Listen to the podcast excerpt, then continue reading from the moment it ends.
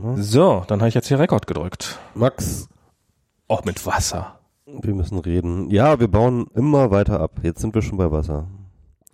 Nicht einmal mehr Deutsches, Limo. klares Wasser. Aber ich, muss Aber ich habe hab hier noch ein Bier stehen. So. Ähm, ich habe hier immerhin noch ein Bier stehen, das ich dann trinke, sobald ich den, ah, sobald ich, so MacBook abstellen ohne und dabei sprechen. Zwei Dinge auf einmal, das überfordert mich. Das Bier trinke ich, sobald das Wasser leer ist. Ich muss jetzt erstmal noch einen knappen halben Liter Wasser trinken und dann kann ich das. Ich habe gestern Abend Bier getrunken. Ja. Und zwar war ich auf einer ähm, Party. Was ist da? Ähm, eine, das ist so ein, das sind so Leute kommen zusammen, hören Musik und reden und, und machen die Musik so laut, dass sie sich gegenseitig anschreien müssen, wenn sie miteinander reden wollen. Ähm, es, ist, es hat, es hat, äh, es hat so einen Stimmtrainings-Hintergrund. Ach so, ach so, ach so. genau. Also Das ist ein Paarungsritual. ja und Die Männchen demonstrieren vor den Weibchen, dass sie die, dass sie die, dass sie die Musik überbrüllen können. Genau, so eine Party war das. Ähm, aber das Interessante war, es war eine Party von ähm, Wikimedia, Access Now und der Gesellschaft für Informatik. Und sie war anlässlich des äh, ersten Tages beziehungsweise des nullten Tages des IGF. Der, die UN hat eine Konferenz, eine jährliche, die nennt sich Internet Governance Forum Mhm. wo sie über die wichtigen Themen von Internet Governance spricht. Also das heißt irgendwie, wir haben dieses Internet, wie muss das reguliert werden? Aber das ist eine riesengroße Veranstaltung, wo ähm, unglaublich viele wichtige Leute da sind. Also zum Beispiel gestern, ähm, heute hat Merkel gesprochen. Okay. Ähm, äh, das sind Staatschefs, Regierungsleute von überall, Policy-Leute aus allen Ländern, Aktivisten, Zivilgesellschaft, äh, Unternehmen, alle, alle treffen sich dort. Das ganze Ansatz nennt sich Multi-Stakeholder. Ähm, und äh, dieses Jahr, also normalerweise ist ja sozusagen, äh, der, der AGF wandert immer, ist mal jedes Jahr woanders und dieses Jahr war eine, ist er in Berlin. Kann nur jedem empfehlen, wenn man in Berlin ist, dort mal hinzugehen. Kostet nichts, gibt geiles Mittagessen umsonst. Umsonst. Ja, sehr geil, sehr geil. Der IGF ist im Estrell in Neukölln, das ist direkt, äh, Ah, ja, da, an der, an der, am, am Ring, ne? ja, direkt am Ring und vor allem auch direkt neben meinem Büro, was auch sehr praktisch ist. Aber warum war ich da beim IGF? Ähm, wir haben nämlich mit dem Otherwise Network, das ich hier schon mal vorgestellt habe, Mhm. haben wir nämlich einen Salon ge abgehalten und zwar in im Rahmen des IGF im Estrell Hotel haben wir einen Talk gehalten. Also hat einer von uns, nämlich ähm, Christoph Engemann, hat einen Talk gehalten und hat dann mit Katharin, die du auch kennst, Mhm. Wati Chan zusammen diskutiert. Kann man sich alles auf dem Blog von Otherwise Network anschauen. Mm, Aber das war sehr, sehr cool. Ähm, Und da ich war, ich bin ziemlich beeindruckt von der Veranstaltung vom IGF, also wie groß das ist, wie riesig das ist. Das sind, die haben ihre eigene Security, aber damit meine ich jetzt nicht einfach irgendeine Security, die sie jetzt beauftragt haben, sondern da sind jetzt tatsächlich aus Genf und aus verschiedenen anderen Standorten, New York und so weiter, sind da halt äh, Leute, äh, die dort halt wirklich in UN-Uniformen rumlaufen, Okay. mit Waffe und allem und so weiter und so fort. Die Polizei hat da kann nichts zu sagen, das ist jetzt hier UN-Territorium. Okay. Ähm, und äh, das ist äh, das ist mal ein anderer Schnack so, ne? Naja, wenn, wenn da öfters mal Staatsgäste sind und, äh, und ähnliche, ähnliche Kaliber, dann hast du wahrscheinlich, dann, dann hast du ja nicht mit äh, Securi, Securi John von, von nebenan und sowas. Nee, nee, kannst du nicht, äh, kannst du damit nicht antreten. Und äh, du hast halt, äh, also ein, musst dich anmelden, es kostet nichts, aber du musst dich anmelden, auch mit deinem Perso und Ja. äh, so allem, ne? Gibt's ein Screening schon auch, ne? Äh, wenn du reinkommst, ist halt wie ein Flughafen, da musst du halt irgendwie, musst all dein, dein Gepäck geht natürlich durchröntgt und so weiter und so fort. Und welche Regulierung von Internet meinen die da? Alle möglichen. Also es geht, ähm, ähm, es geht da um alle möglichen Ansätze von Regulierung. Ähm, ich glaube, so angefangen hat das natürlich mit solchen Sachen wie, äh, wie organisieren wir ICANN, wie, ähm, äh, äh, wie, wie äh, setzen wir das Domain System auf äh, und solche Sachen, ne? Aber im Endeffekt mittlerweile geht's da natürlich auch ganz, ganz stark um Plattformregulierung. Wie geht das, wie gehen wir mit Algorithmen um, äh, welche Richtung und so weiter und so fort. Äh, hier Tim Berners-Lee hat da jetzt ein Keynote gehalten am Tag Null auch, wo es eben darum ging, ähm, wo er hier, das ging auch in der New York Times rum, dass er da irgendwie jetzt Contract for the Web und so äh, nannte er das, wo alle Leute so jetzt plötzlich Selbstverpflichtungen machen sollen. Ähm, also es sind halt, ähm, also da geht es um, um, um alle möglichen sozusagen sozusagen alle möglichen Approaches, wie das Web und das Netz irgendwie politisch fassbar ist und wie wir es haben wollen, wie wir es gestalten wollen, welche Ansätze es dafür gibt und so weiter und so fort. Ähm, ja, äh, schon ganz spannend. Okay. Und Krass, ne? Wissen die meisten Leute gar nicht, dass es IGF gibt, glaube ich. Du warst da, als Merkel da gesprochen hat? Äh, ich war heute auch da. Ja. Ähm, ich kurz bevor Mer ich habe keine Zeit gehabt für mir Merkel anzuschauen, weil ich dann zurück ins Büro musste. Ich war äh, tatsächlich nur zum Essen da heute. Ach so. Ach so. Mein Büro ist halt um die Ecke und ich habe jetzt sowieso meine Anmeldung und dann hast du halt so dein Badge und dann kannst du halt da rein und so. Döner oder IGF? Genau. Und dann kannst du halt. Übrigens muss man nicht sich entscheiden. Die haben auch Döner da. Ah okay. Ja, ja. Also, Döner beim IGF. Döner beim IGF. ähm, und äh, deswegen war ich dann da. IGF war, war das? Das heißt richtig. Ne? IGF, ja, ja. Internet Governance Forum. Internet Governance Forum, okay. ja. Ähm, und das ist echt krass. Also ich bin echt sehr, äh, sehr begeistert von dem Ding. Ähm, also wahrscheinlich also ist auch inhaltlich oder nur vom Essen? Ganz ehrlich, inhaltlich glaube ich nicht. Ne? Also das ist, äh, das sind halt so diese Laberrunden, Ja. äh, wo du halt dann irgendwelche furchtbar wichtigen Leute auf dem Podium sitzt, die dann halt auch nichts Wirkliches sagen können, weil sie halt so wichtig sind, als dass sie, weil sie irgendwas, wenn sie irgendwas sagen, dann halt sofort irgendwelche Nachrichtenmagazine sich draufschmeißen. Aha. Und ähm, deswegen ist das halt viel mit so Floskeln und dies und das. Aber ich glaube, was halt das Interessante ist, ist wirklich so, was im Hintergrund abläuft. Das heißt also, wo ähm, eine ganze Menge Leute aus unterschiedlichen Bereichen miteinander in Kontakt kommen. Ne? Also sei es irgendwie Zivilgesellschaft, Technologie, ähm, Unternehmer ähm, und äh, Regierungsleute. Und das ist, glaube ich, so ein bisschen das Wichtige an der ganzen Geschichte. Okay. Ja. Also so Tim Berners-Lee, äh, irgendwas mit, äh, hey, mach doch mal mehr Selbstregulierung. Keine Ahnung, was er jetzt genau gesagt hat, aber klang jetzt so, als Ja, das ist irgendwie ein ganz komischer Ansatz. Ich, ich glaube da auch nicht so klingt auch ein bisschen Tim Berners-Lee ähm, hat seit dem Web nichts mehr Interessantes gemacht, habe ich das Gefühl. Ohne Scheiß. Also ich meine, ähm, ähm, echt, das Web war geil, hat er gut gemacht, ne, aber seitdem ähm, also das, irgendwie letztes Jahr ging er da los und wollte sein eigenes Social Network irgendwie äh, launchen, glaube ich, ne? Okay. Das ist ja auch irgendwie, äh, oder, oder ich glaube, so ein, so ein Social Network äh, Framework, Open Source, bla bla, dies, das, irgendwie, das ist, glaube ich, komplett. Basiert das nicht auf diesem. Status.net oder so? Ich glaube, das kann sein, dass das irgendwie auch darauf basierte, ja. Und äh, Bei Mastodon basiert er darauf. ja, genau, Mastodon basiert darauf. Aber das ist jetzt von Tim Berners-Lee, da hat man jetzt nichts mehr von gehört. Ähm, und jetzt kommt er halt wieder mit einem neuen Ansatz, der genauso Banane ist. Ähm, aber ich meine, ich, wir kennen das noch aus äh, Ende der 90er, kam er dann halt mit, äh, was war das, äh, Semantic Web? Mhm. Äh, ja, ja. Oh Gott, ja, das, das, oh Gott, das, das Ja. war, das, das hielt ich auch von, für eine absolute Totgeburt. Und, und was war das noch? ich- und, aus- und, und. XHTML war ja auch noch so eine Sache, ne? Ah, ja, X Äh, hat, ja. Die er dann durchdrücken wollte. Ähm, aber ja, XHTML war er, glaube ich, nicht alleine. Das war ein Nee, das war das war das äh, das war das äh, ähm, C3W äh, W3C W3C. Ähm, aber da ist er ja schon relativ ähm, Ja. da hat er das auch mit da hat das auch mit vorangetrieben. Also XHTML ist ja, ähm, halte ich ja prinzipiell gar nicht für so eine dumme Idee oder de- de- den Gedanken dahinter. Ähm, es hat sich nur, also es, wenn sich XHTML durchgesetzt hätte, wäre es wahrscheinlich, naja, ich wollte gerade sagen, wäre es deutlich leichter, einen Webbrowser zu bauen, aber das stimmt auch nicht, weil äh, drumherum um den Webbrowser so viel ist. Also die Idee war halt, dass man das Computer das leichter parsen können, das ganze Zeug und ähm, was sich als weitgehend überflüssig erwiesen hat, weil du halt auch die fünf Seiten, die sich, also selbst wenn sich alle dran gehalten hätten, hätte sich irgendjemand wichtige, irgendeine Bank hätte sich nicht dran gehalten und dann hätte das, hätte das Online-Banking nicht mehr funktioniert. Und dafür hätte dann jeder Browserhersteller eh die Ausnahme einbauen müssen. Und wenn du eh die Ausnahme drin hast, dann gibt's auch keinen Grund, warum dann die Leute, die diesen Quellcode schreiben, dann jetzt irgendwelche bekloppten Regeln einhalten müssen.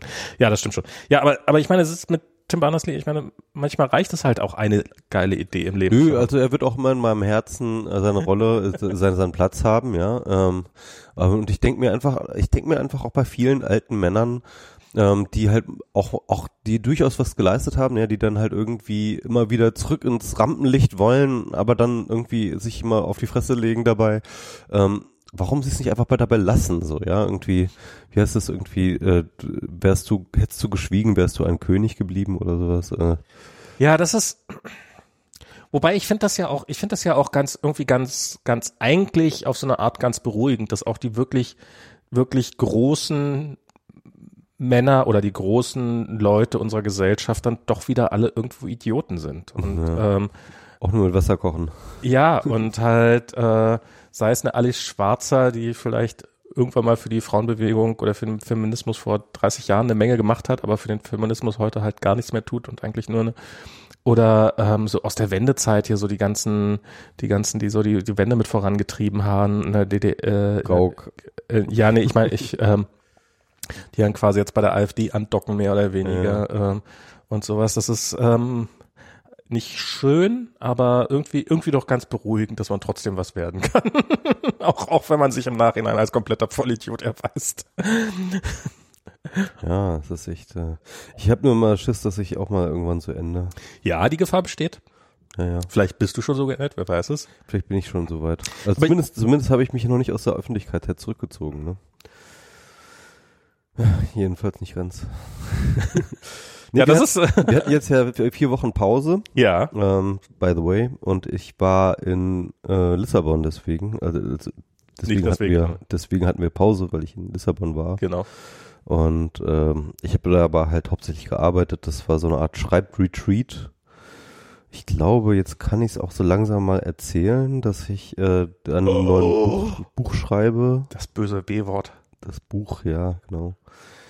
Äh, ich schreibe an einem neuen Buch über Plattformen. Ähm, ähm, und ja, also ich glaube, so ganz ist es noch nicht äh, angekündigt, aber es sollte es eigentlich demnächst passieren. Und ähm, ja, Wieso ganz ist es noch nicht ange War das jetzt nicht die Ankündigung? ja, also der Verlag muss es ja ankündigen. Ne? Ach Oder so, der Verlag ach, du hast einen Verlag es ja, ja, ich habe einen Verlag, ja, genau. Ja, so Bücher schreiben mit Verlagen und so. Du bist ja jetzt auch. Ja, ich, das ist jetzt so, so dieses etablierte Ding. Ja, ja, ja, ja, ja. Genau, genau. Ähm, ja, Musst du Äh. nicht, musst du jetzt nicht auf Twitter anfangen, gegen Greta zu hetzen oder irgendwie sowas? So ist das jetzt nicht so. nee. In dem Alter bist du jetzt auch langsam. Ja, genau. Also äh, Dieter Nuhr hat jetzt schon wieder irgendwas. Ich habe ich hab's, ich hab's gar nicht mehr mitgekriegt. Ich will es auch gar nicht mehr. Ich, ja. Aber Dieter Nuhr ist auch so ein Beispiel, ne? Mhm. Mm, naja, und äh, genau.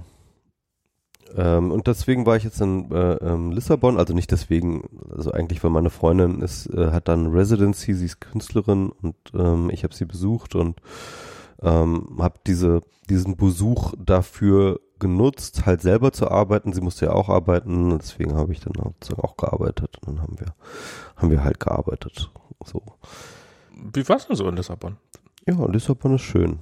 Will man da mal, will man da mal wohnen? Das kann man machen, auf jeden Fall. Ähm, es ist halt so, also jetzt in, zu dieser Zeit ist es so 10 Grad wärmer als hier.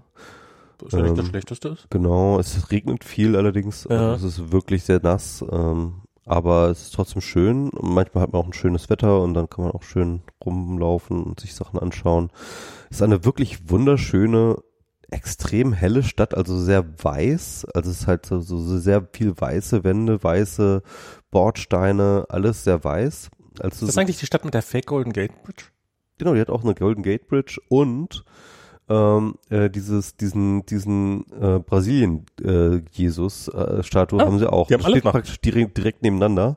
Es ist so, so ganz witzig. Also man sieht dann halt sozusagen diesen Brasilien-Jesus plus die Golden Gate Bridge so in einem Bild und denkt sich, what? genau. Ähm, wir waren dann auch noch einen kleinen Ausflug machen, also so eine Stunde raus aus, ähm, ähm, aus Lissabon ist Sintra. Ja. Und das ist so eine Art Vorort eigentlich, ne? Aber es ist Wahnsinn, was da alles ist. Da sind, da sind halt so, so Schlösser und äh, Burgen und verwunschene Gärten und äh, äh, also richtig abgefahren. Und äh, das war auf jeden Fall auch eine, ein geiler Ausflug. Ist das das, wo du äh, in deinen irgendwie auf Instagram Post irgendwie geschrieben hast in deiner Story, dass es so äh, ist nicht gerendert, sondern ist real life oder? Ja, genau, genau. Das, wo ich dann tatsächlich, nachdem ich, nachdem ich das gelesen habe, ich es nochmal angeguckt und sieht wirklich wie gerendert aus. Ja. Das war- Es war aber auch ein sehr nebliger Tag, das war ganz witzig. Also wir sind da hoch äh, auf diese, also das ist sozusagen auf dem Berg ist da dieses Schloss. Und es war halt super neblig, gerade so auf dem Berg. Ja. Ne? Da hing halt voll die Wolke drin. Ja, das Und- machen sie ja bei, bei Und dieses Schloss wirkt halt selber schon so märchenhaft, weil es halt, äh, es ist so ein bisschen, also es ist nicht, nicht wirklich, wie, ver- es sieht nicht wirklich aus wie Schloss Neuschwanstein in, in, ähm, in, äh, äh, in München, äh, nicht in, äh, in ja, Bayern. Bayern. Hm. Ähm, aber es ist halt auch so ein Märchenschloss, auch so von so einem durchgeknallten Herrscher, äh, Okay. so, ein, so, ein, so ein später König von Lissabon, so im neu, äh, späten 19. Jahrhundert, der sich das dahin gebaut hat. Und äh, das ist aber halt nicht weiß, sondern ganz bunt mit so gel knallem Gelb und knallem Rot und so weiter und so fort, aber völlig abgefahren verwinkelten ähm, Terrassen und äh, Gemäuern und so, äh, völlig abgefahren das Ding. Und das Ganze dann noch schön im Nebel, das war irgendwie, das war schon ganz, äh, ganz, ganz abgefahrene Erfahrung.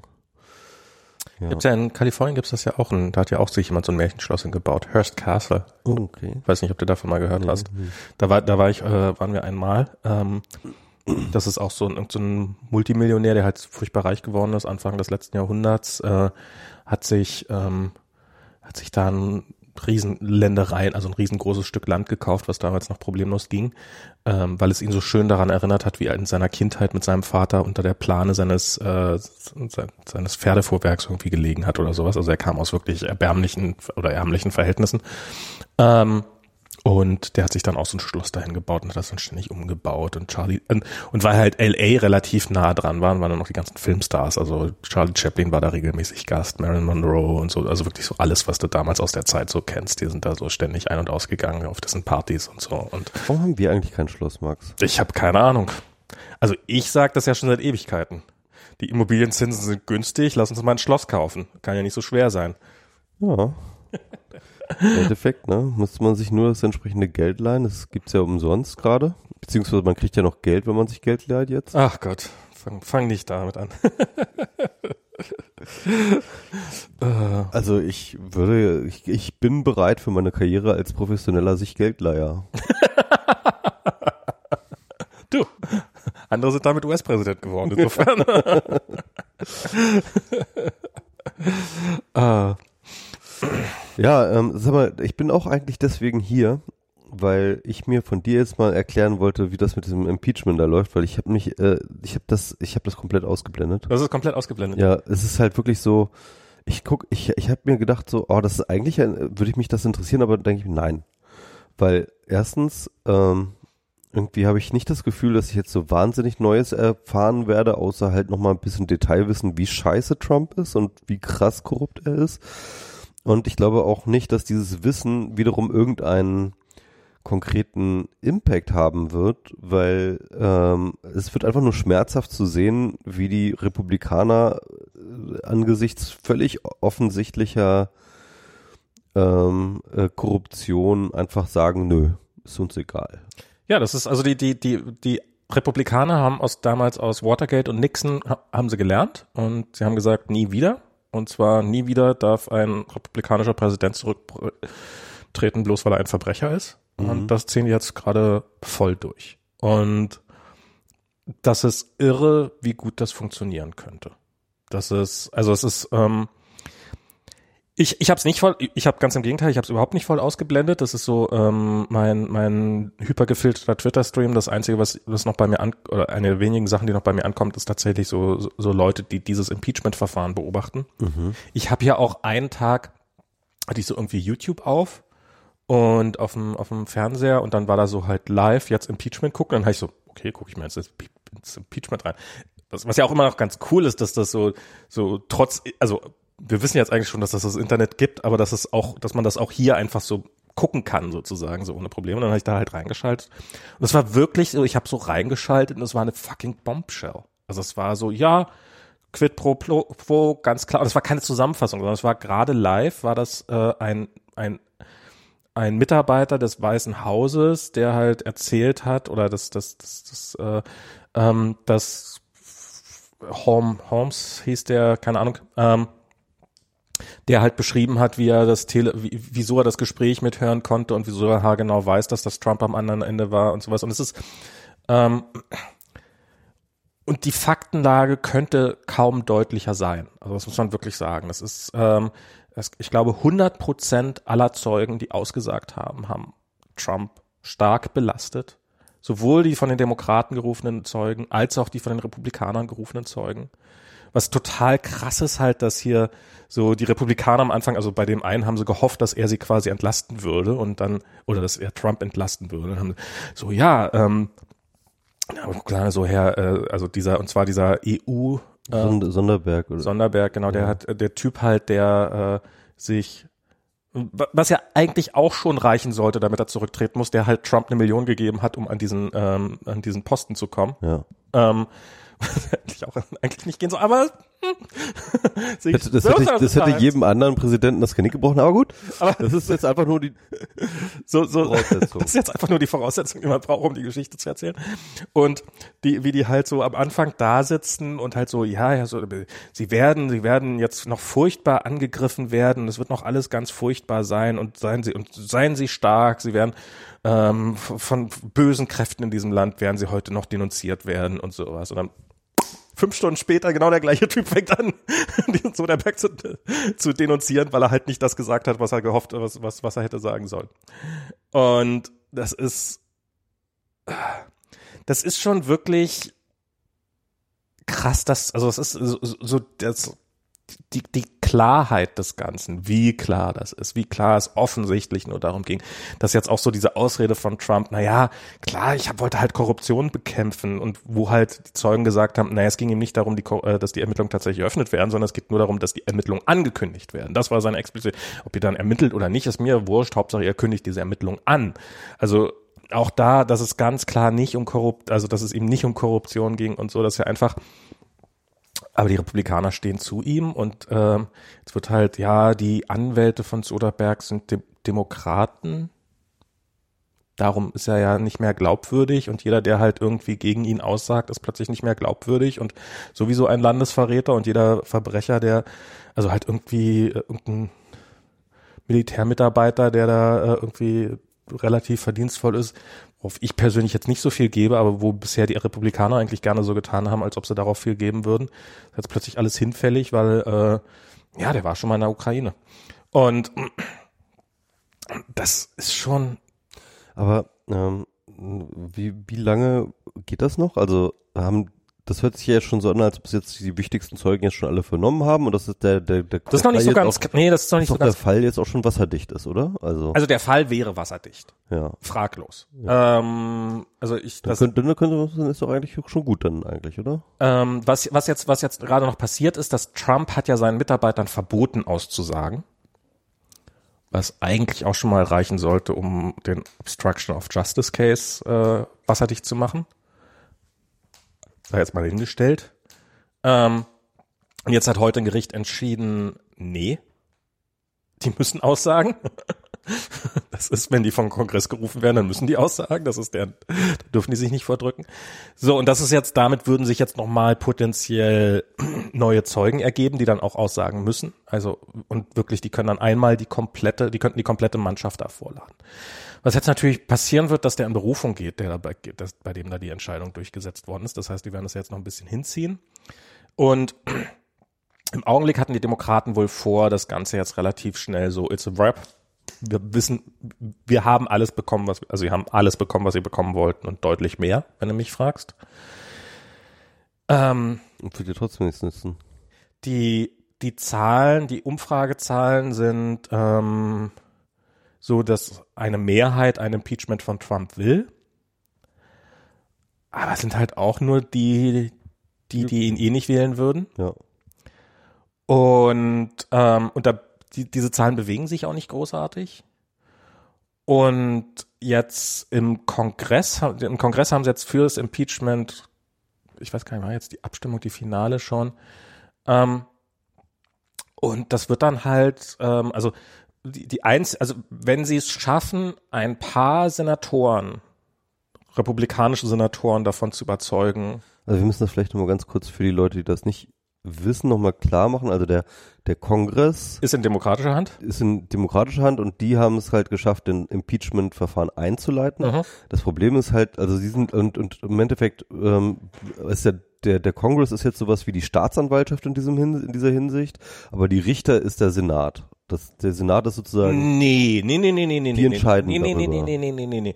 Also das ist, der Kongress entscheidet auch, also die, die entscheiden jetzt auch dann, also die werden auch am Ende abstimmen, ob sie ihn impeachen. Ja, ja, klar, aber, Und- aber, aber ob sie dieses Impeachment-Verfahren jetzt sozusagen in Gang setzen, aber Nee, aber das, die Impeach das Impeachment-Verfahren läuft.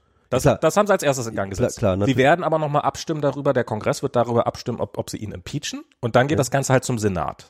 Achso, und der hat nochmal auch gleich, gleiches Stimmrecht, oder? Und ähm, wenn der halt nicht, wenn der nicht auch zustimmt, dann, dann hat, hat sich das halt. Ja, okay. Also Das auf, ist jeden Fall das- die, auf, die, auf jeden Fall die Nadel, ähm, So ist es damals schon bei Clinton gewesen. Genau. Clinton ist, im, ist impeached worden im Kongress, aber im Senat dann glaube ich nicht. okay. Und ähm, und insofern und im im Senat haben die haben die ähm, haben die Republikaner die Mehrheit, aber sie ist halt nicht sonderlich groß. Also sind irgendwie, sie haben, sind 120 äh, Senatoren gibt's und ich glaube 62 oder 63 haben die Republikaner im Augenblick. Das heißt, wenn die ähm, Demokraten eine halbwegs sichere Balance aufbauen können, was sie ziemlich sicher haben, und es noch schaffen, also wenn sie eine geheime Abstimmung hinkriegen würden, wäre das wahrscheinlich, äh, wäre es wahrscheinlich gegessen. Dann wäre wahrscheinlich Trump weg vom Fenster. Okay.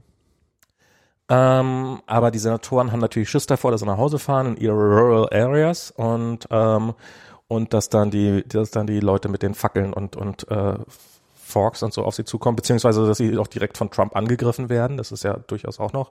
Das, das war, das war auch krass zu sehen, das also so, so mitzubekommen, dass halt Trump offensichtlich, ja, er hat was Besseres zu tun, als sich das anzugucken. Ähm, und dann ähm, quasi live die Leute angegriffen hat, während sie gegen ihn ausgesagt haben. Also so, dass es teilweise dann wieder im, dass dann äh, Adam Schiff, der äh, quasi von den Demokraten das Ganze leitet, ähm, dann live die Reaktion von Trump dann sozusagen wieder den, den, den Leuten vorlegen konnte und dann quasi seinen nächsten Case dann nochmal für, weil, weil, weil, der, weil der relativ unverhohlen gedroht hatte, auch äh, Trump, den Leuten. Und es ist, es ist eigentlich, es ist eine komplette Farce. Es ist wirklich, es ist absolut offensichtlich. Also es ist, also was ich, was ich, was ich irre daran finde, ist, ich meine, ich glaube, es ist nicht mal das Schlimmste, was Trump jemals gemacht haben Nee. hat. Aber es ist, aber es ist das erste Mal, dass er tatsächlich dumm genug was im Geheim zu tun. Mhm. Hätte der sich damals irgendwie hingestellt vor die Weltpresse und gesagt, sobald die Ukraine gegen äh, hier, ähm, wie heißt der Biden, der äh, Ja, Hunter der Biden. Hunter Biden äh, ein Verfahren einleitet, dann kriegt ihr eure Militärhilfe wieder. Ich glaube, dann hätten die Demokraten. Er hat das ja gemacht, ne? Er hat das sicher, sicher noch im Nachhinein dann ähm, vor die Kameras gestellt und, da, und dann nochmal, ich glaube, China und die Ukraine und so weiter irgendwie nochmal äh, aufgefordert, auch vor der Kamera doch den beiden mal zu untersuchen. Ja, ja, genau. Genau. Ähm, und äh, Trumps Waffe ist die Transparenz, ne? Das Das ist wirklich unfassbar, und, ja, und, ja. und kaum, dass er halt mal irgendwas nicht transparent macht äh, von seiner Korruption, ähm, ist es plötzlich äh, anrüchig und, genau, und- wird er erwischt. und besteht wenigstens der Hauch einer Chance, dass es ihnen gefährlich ja, werden könnte. ja, ja, ja. Das, das, ja, das ist, das, das finde ich, finde ich krass und irre, das zu sehen, so wie das, wie das gerade so abläuft. Aber es ist mit jedem Tag, den das Ganze länger geht, das ganze Spielchen zeigt sich, wie, wie kaputt die, die äh, amerikanische Demokratie doch eigentlich ist und so. Also dass das so, dass das so weitergeht und dass das so weiter funktioniert, das ist schon. Aber ich finde das nochmal, ich finde das so auf so einer Metaebene nochmal interessant, weil ähm, so ich glaube, was so an Trump klar wird, ist, dass, dass wir unser, ähm, unser Verständnis von politischer Öffentlichkeit komplett überarbeiten müssen. Weil der, der, der, der die Idee war ja sozusagen, wir haben halt irgendwie einen Politiker, Mhm. der macht halt Scheiße, wird dabei erwischt. Daraufhin, also ne, irgendwie Medien decken was auf, machen irgendwie Schlagzeile draus, keine Ahnung was. Ähm, und dann ähm, regt sich die Öffentlichkeit auf und zwingt diesen Politiker sich zu entschuldigen, zurückzutreten, was weiß ich so. Mhm. Das ist so, so, so, wie wir uns das vorgestellt haben, so die Mechanismen, ja.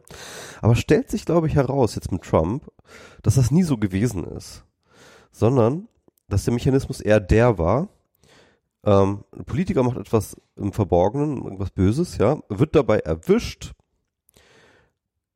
entschuldigt sich, der Druck, äh, äh, also also die Medien berichten, er entschuldigt sich, der Druck auf ihn wächst und er drückt, äh, und er tritt zurück. Mhm.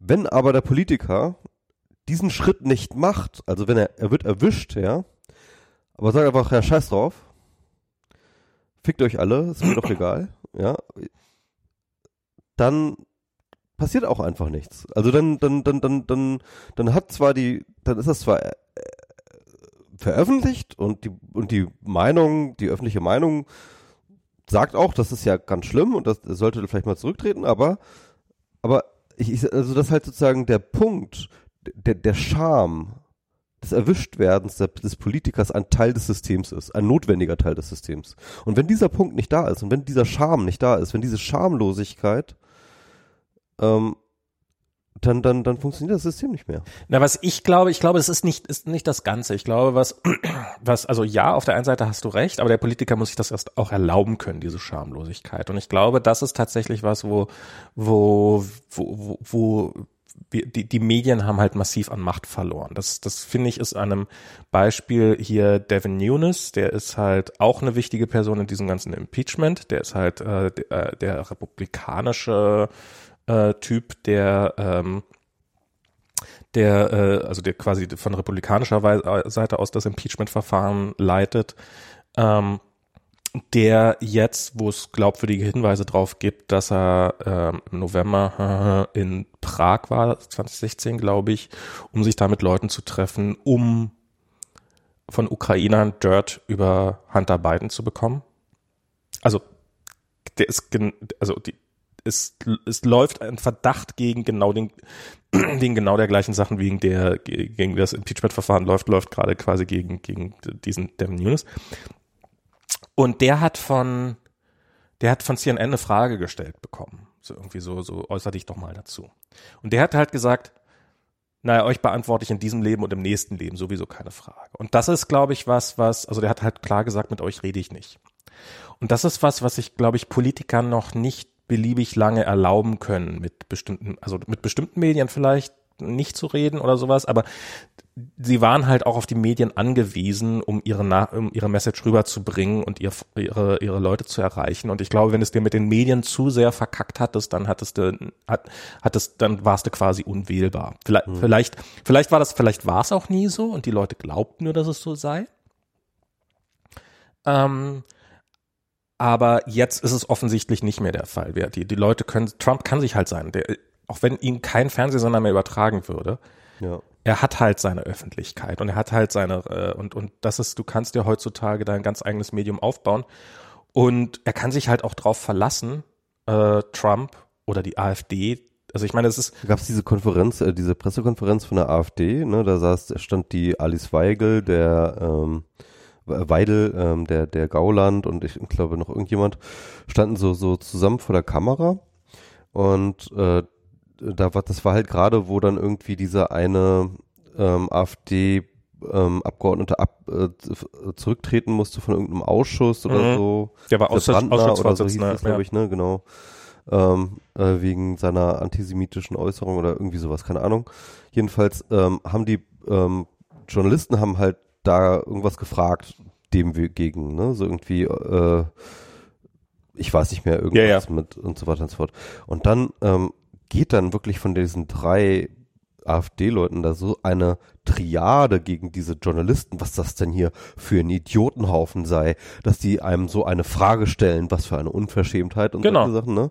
Also wo die halt so richtig abfällig so die, äh, die, die, diese, diese Journalisten da niedermachen, gebe ich, gebe ich dir recht. Ich glaube, das, das hätte es vor ein paar Jahren nicht gegeben. Das, das, so, ne? das also wäre, das wäre, das hätte es vielleicht gefiltert gegeben. Da wären die, die härtesten Stücke, also die, die härtesten Angriffe von den Medien wären rausgeschnitten worden. Du hättest direkt eine Einordnung gekriegt und so. Und heute wird das Ganze halt mit live gestreamt, sodass die, die es geil finden, dann sowieso, oh, endlich zeigt's mal jemand den.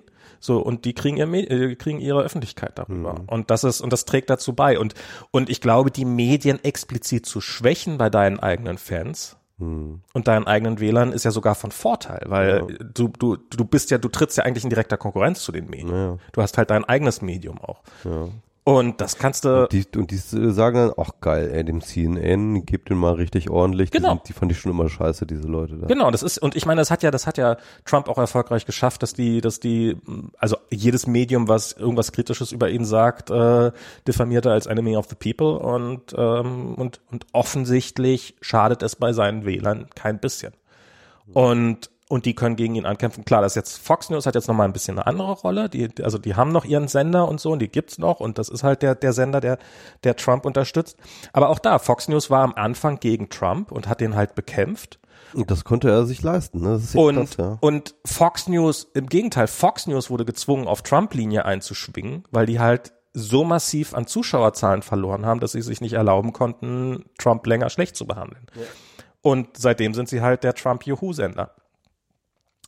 Und das finde ich, ähm, also da hat sich, da hat sich ganz klar, dass die Machtverhältnisse haben sich da geändert. Und das, ich glaube, das merkt man dann einfach auch. Ja.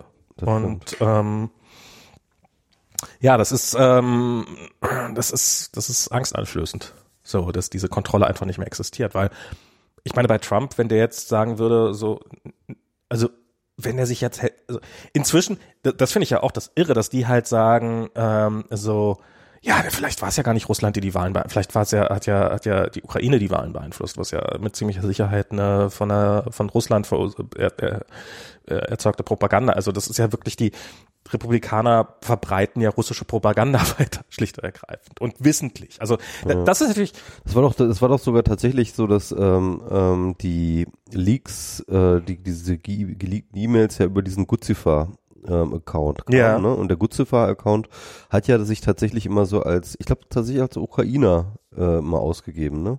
kann ja sein, weiß ich gar nicht mehr. Wo, Ja. wo jetzt aber relativ sicher ist, dass da halt äh, der, der KGB, also beziehungsweise äh, der, der GD, wie heißt der GDA, ähm, der GRU gibt's auf jeden Genau, Fall. der, der Und- GAU, genau, genau. Ähm. Ja. Den GAU, dass, der, dass die dahinter steckten. Ja. Also es ist, es ist, ist irre zu sehen, wie, wie da so diese Systeme zerfallen. Und ich bei, bei Trump, also so auch das so wegen Trump, der ist ja nun irgendwie mal am Wochenende relativ spontan ins Krankenhaus gekommen. Ja? Ja, ja. Von, von, ein paar, von ein paar Wochen. Ähm, und Vielleicht schippt er uns doch einfach weg, das wäre doch mal das ein- Beste. Und dann haben sie gesagt, ja, der hat seinen, äh, seinen jährlichen Check-up, Hm. Wo er den letzten im Februar hatte. Ist, ja, jetzt, jetzt steht jetzt eine harte Wahlsaison bevor, hat er jetzt mal vorverzogen. Also hat er den ersten Teil des jährlichen Check-ups hat er jetzt schon machen lassen, der normalerweise so, wo ich, mir keiner erzählen kann, dass normalerweise zu seinem jährlichen Check-up nicht einfach jemand ins Weiße Haus kommt und ihn halt checkt. Und jetzt hat jemand darauf hingewiesen noch, dass so in den letzten Tagen so immer mehr Stories so kommen, so dass Trump ja jetzt gar nicht mehr so viel im Oval Office sei, sondern aus Sicherheitsgründen nur noch aus seiner eigenen persönlichen Residenz im Weißen Haus. Also er geht nicht mehr ins Oval Office rüber. Wenn man sagt, hm, ein paar Tage nachdem er ins Krankenhaus eingeliefert ist, um seinen vorgezogenen jährlichen Check-up zu machen, ähm, werden jetzt die, kommen jetzt die Stories, warum er, warum es ja total plausibel ist, dass er nicht mehr ins Oval Office geht. Also vielleicht hat er auch tatsächlich langsam echt krasse, Ges also vielleicht Gesundheitsprobleme, die, ich meine, dass er Gesundheitsprobleme hat, ist ja, glaube ich, relativ offensichtlich, aber ähm, Also ich wünsche ihm das sehr, sehr herzlich. Ähm, jemand, was hat jemand geschrieben? Äh, ich mag Trump zwar überhaupt nicht, aber ich möchte nicht, dass er mit den Füßen zuerst aus dem Weißen Haus getragen wird, sondern ich möchte, dass er im hohen Alter im Kreise seiner Familie ganz in Ruhe im Gefängnis stirbt. das wäre, das ist echt, ja, das ist, das ist, das, das, das, eigentlich will man das, ne?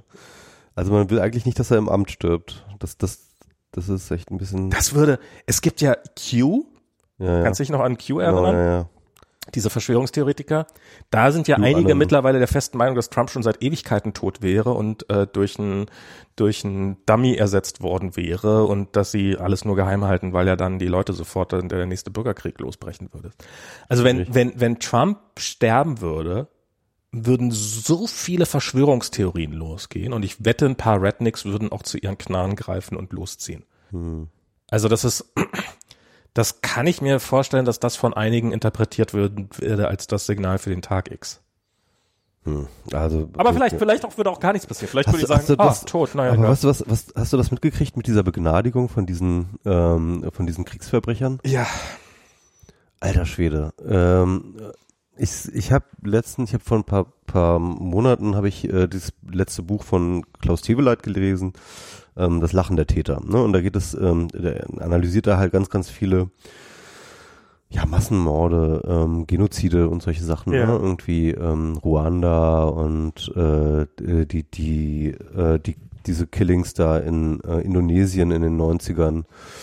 Ähm, und ähm, vor allem halt so ganz viele Augenzeugenberichte ähm, darüber, wie das geht. Und ein, eine der wesentlichen Thesen ist halt, dass halt ähm, diese, ähm, dass, dass die Täter, ne, also die Leute, die halt wirklich morden, Mhm. halt dabei immer so ein Lachen haben. Und das ist zum Beispiel auch für den Breivik. Breivik wird auch gut äh, ähm, einmal durchanalysiert. Breivik hatte ja auch ein, ein irres Lachen, während er dort irgendwie diese Kinder auf, Okay. äh, ähm, äh, umgebracht hat. Und ähm, und äh, aber eine Sache, die immer wieder kommt in der Analyse, und das fand ich eigentlich sehr, sehr noch viel überzeugender als die ganzen anderen Kram, den er da erzählt, ist halt, dass ähm, so richtig das Abschlachten beginnt dann, wenn die Soldaten das Gefühl haben, dass sie von oben eine Deckung dafür haben. Klar. Also und und und und das ist das das das siehst du immer überall, ne? Also wenn die Soldaten von oben das Gefühl äh, das Gefühl haben, dass von oben, ne, von diesen diesen diesen wirklich die Hierarchie funktioniert im Krieg, ne? Mhm. Wenn die das Gefühl haben, das ist nicht nur das ist nicht nur akzeptiert, das ist sogar gebilligt, das ist vielleicht sogar erwünscht, Mhm. Grausamkeit, ähm, äh, Vergewaltigung und so weiter und so fort, dann bricht die Bestie im Menschen los. So richtig Ja. die Bestie. Ne? Und dann gibt's richtig, richtig hässliche Bilder. Und was Trump macht, wenn er halt solche Leute, die ganz offensichtlich so krasse Kriegsverbrecher sind, dass sie von ihren eigenen Truppen angeschwärzt wurden und sabotiert wurden. Ne? Also von ihren eigenen Kameraden Mhm. weil die so, weil die solche Monster waren, ja. Wenn, wenn Trump die jetzt ähm, nicht nur begnadigt, sondern jetzt auch noch als Helden darstellt und jetzt irgendwie als ähm, äh, Campaign auf seinen Campaign Trail Genau. mit einladen will und, und, und als Kriegshelden feiern will, ja, dann ist das genau dieses eine Signal, dass Leute dort in den Armeen entsprechend interpretieren. Und der nächste das ist- größte ist ja sogar so- bewaffnete Konflikt wird sehr hässlich. Das ist ja sogar so, ich meine, selbst wenn die Vorgesetzten sagen, nee, ihr dürft das nicht, heißt das natürlich trotzdem, naja, aber der da oben, der erlaubt es mir. Ja, genau. Und Trump ist der Oberbefehlshaber. Er ist der Oberbefehlshaber der Armee. Und ähm, jetzt ist ja der äh, eine General äh, von der Navy, von der Navy halt zurückgetreten, genau deswegen, weil er Ja. sagt, ich, Das Ähm, trage ich nicht mit. das trage ich nicht mit. Wir haben Und ich meine, der wird in seinem Leben einiges an Scheiße mitgetragen. Der hat einiges mit Scheiße mitgetragen, aber der jetzt wirklich sagt, äh, äh, hier haben wir halt völlig unterschiedliche Meinungen zu Moral und Führung, ja. ja. Und ähm, alter Schwede, also also ich ich halte diese Begnadigung von Trump und und dieses Umgehen von Trump halte ich konsequenzmäßig für ähm, wahnsinnig viel relevanter und gefährlicher als diese ganze Ukraine-Korruptionsquatsch und so Ja. weiter und so fort. Ja. Ich kann mir vorstellen, dass das jetzt, das ist jetzt wirklich, das ist, das ist wirklich der, ein, ein großer Schritt in Richtung Faschismus. Wahrscheinlich, wahrscheinlich bisher der größte Schritt in Richtung Faschismus. Äh, Ja, naja, ich meine, er hat ja schon hier Eis, also hier diese, diese, ähm, diese, ähm, die, die ähm, Jagd auf illegale Immigranten machen hier ähm, und, und so, denen hat er ja alle schon relativ freie Hand gegeben und wenn die Ja, mal zutreten. Er hat das so. ja schon öfters mal gemacht. Genau. Mit der Polizeigewalt, Aber- aber wo noch- er gesagt so, ja, ja, hier so ein bisschen äh, Gewalt ist doch ganz gut irgendwie so, ne? Irgendwie, also wo er halt wirklich Polizeigewalt offen äh, verteidigt. Ich meine, er hat einmal diesen Sheriff hier begnadigt, genau. der äh, quasi Ja. KZ-ähnliche Zustände ähm, verursacht hat. Genau, also er hat das schon, also das, was er jetzt mit dem Militär macht, hat er schon auch intern mit den Ja, Sicherheitskräften, ja. ja, der hat, der hat ein Fable für, für Gewalttäter Mhm, ja. und für, für, für, für, Und das ist, das ist das wirklich Gefährliche an Ja. Du, weil er ist eigentlich ein totaler Trottel und er ist ineffektiv und so weiter und so fort. Aber was er halt macht, ist halt wirklich die, die widerlichsten Bestien, die es gibt in der jeder Gesellschaft, ja, die entfesselt er. Und das ist, das ist, was ich meine. Das ist, das ist, das ist der Weg zum Faschismus, definitiv. Na, er kann auch Leute offensichtlich korrumpieren. Ja. Er kann, also ich meine, es sind so viele auch, die, die, ich glaube von Lindsey Graham ist dieses Video, äh, gibt es diesen Tweet noch, wo er, wo er, der, der regelmäßig mal ausgebuddelt wird, wenn, wenn, wenn die äh, Republikaner Trump zu ihrem Kandidaten machen, dann wird er, äh, dann wird die Republikanische Partei daran zugrunde gehen und zwar zu Recht. Mhm. Und Lindsey Graham ist einer der größten Stiefellicker für, für Trump geworden. Und irgendwie ist er in der Lage, Menschen zu korrumpieren. Nein, ich also glaube, ich, Lindsey Graham und so weiter, das, das waren alles Opportunisten, so, ne? Irgendwie. Ja, ja, nee, nee, also ich meine, ich meine nicht, ich meine nicht, dass er ihn jetzt ich, ich glaube. Der war schon vorher ein korruptes Arschloch. Der wird schon, ohne Frage. Also ich, ich sag nicht, dass der, dass der vorher kein korruptes Arschloch war, aber was ich glaube, ist, dass er, ähm, also dass, dass Trump dieses, ich glaube, der hat ein gewisses Talent dafür, Leute mit reinzubeziehen und dass sie, dass sie jetzt Teil des Ganzen sind. Und ähm, das ist, das ist, glaube ich, auch noch sein, also ja, ist jetzt, ist jetzt schwer belegbar, aber ähm, so, so wie, wie die Leute auch, ich meine hier, ähm, die Sarah Huckabee, Huckabee, huh? Sanders. Huckabee Sanders, die jetzt sagt, dass sie äh, niemanden kennt, der so viel liest wie Trump. Ähm, sie ist, sie ist frei, sie ist nicht mehr Pressesprecherin, sie muss nicht mehr irgendwie rumlügen, um, um Trump zu gefallen, aber offensichtlich, offensichtlich tut sie es weiterhin und es ist ihr offensichtlich auch egal, ob jeder mitkriegt, dass sie lügt. Und sie weiterhin. einfach von ihm gelernt, dass Charme etwas ist, was man einfach nicht hat. Vielleicht ist, vielleicht ist das, vielleicht ist das wie Trump korrumpiert. Kann natürlich sein, dass er, dass er das den Leuten sozusagen, dass er das den Leuten zeigt und beibringt. Keine Ahnung. Ich habe ähm, oder ihn äh, ihn vorführt. Also das ist. Also ich finde mittlerweile diese ganze Trump-Geschichte zu eklig, wirklich zu eklig. Ich finde sie, also sie ist nicht mehr nur einfach nur absurd nicht mehr nur komisch oder witzig oder, oder durchgeknallt oder es ist wirklich, wirklich ekelhaft. Es ekelt mich mittlerweile an. Und ich sag dir eins, ich, ich bin fast überzeugt, er kriegt eine zweite Amtszeit. Und wenn die zweite Amtszeit kommt, dann ist aber richtig Faschismus los. Ja, also das, also über, sagen wir mal so, überraschen wird's mich nicht. Ich würde mich, also ich hoffe, ich hoffe, also die Hoffnung stirbt zuletzt, aber ähm, wirklich, also wenn ihn dieses Impeachment-Verfahren jetzt nicht kippen kann, dann wüsste ich nicht, was ihn noch kippen soll. Weil das war, das ist jetzt wirklich, das, das, das, das zeigt jetzt, wie korrupt das ganze System ist. Und ich meine, da sind, da sind ehemalige, da, da ist hier Bolton, der geht rum, Bolton, der war sein Sicherheitschef der jetzt ähm, geht rum und ähm, und und erzählt, dass Trump äh, Life and Death Situations ausschließlich danach beurteilt, ob er einen persönlichen Vorteil daraus ziehen kann. Mhm. Und ähm, also ob er und und das wohl oft öfters mal macht offensichtlich und sowas. Also das ist ist ganz offensichtlich, dass dieser Mann einfach nur unfassbar korrupt ist und alles nur aus für, seinen persönlichen Vorteil tut. Und ähm, ich glaube auch nicht, dass es irgendjemanden bei den Republikanern gibt, der glaubt, dass er unschuldig sei oder dass er es nicht gemacht hätte oder dass dieses Gespräch oder und alle wissen sie, dass das, dass es nur noch schlimmer wird, aber sie sind alle mit an Bord und das ist ja. Ich könnte mir vorstellen, dass er noch eine zweite Amtszeit kriegt, ja. Ähm, weil, weil sie auch schaffen dann eben so mit dieser Hunter Biden Geschichte und so dann auch wieder genug genug ähm, Zweifel auf der anderen Seite zu sehen. Also es ist halt, wir haben halt dieses gerade dieses Institutionensterben, glaube ich, und das kommt halt solchen Leuten sehr entgegen. Ja. Ich habe neulich, ich habe, äh, da habe ich mich bei dem, ich weiß nicht, ob du das mitgekriegt hast hier, äh, Adam Newman, Newman, äh, Adam Neumann. Ähm, ich, ist der nicht so? Der ja. WeWork-Chef. Ja, ja, doch, ja, ja, ja, ja klar. Hm, hm. Also WeWork, dieses Unternehmen. Ach ja, und der, der, der irgendwie mit Kutschner und äh, was war das? Genau, der, der, der mit Kutschner zusammen an Plänen gearbeitet hat, um den Nahen Osten zu befrieden. Um den Nahen Osten zu befrieden. Das sind durchgeknallte Vollidioten, das ist unglaublich. ähm. Ah. Adam Newman, stimmt jetzt. Ich hätte, was stand gerade auf dem Schlauch? Das ist ja auch echt die Spezi ohne Ende. Mann, oh Mann, es gibt so Leute und, und, und, und dass die an solche Positionen kommen, das ist so absurd. Das ist so absurd.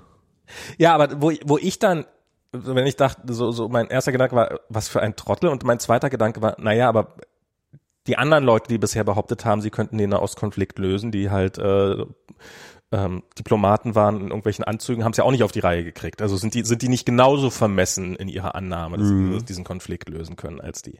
Und damit bin ich natürlich genau in diese, also es ist ja auch nicht ganz unberechtigt. Also diese Frage kann man sich ja durchaus stellen. Weil letztens, ich habe jetzt gerade heute einen Dialog gesehen auf Twitter, ähm, wo jemand meinte, naja, also ich bin immer total genervt davon, wenn ich sehe, dass irgendwelche Homöopathen die Quantentheorie heranziehen, um zu erklären, warum ihre homöopathischen Mittel wirken. Ja. Gleichzeitig ähm, habe ich aber bei Penrose gelesen, dass äh, äh, wie er begründet, dass über Quantentheorie äh, wie versucht über Quantentheorie das Bewusstsein zu erklären. Ne?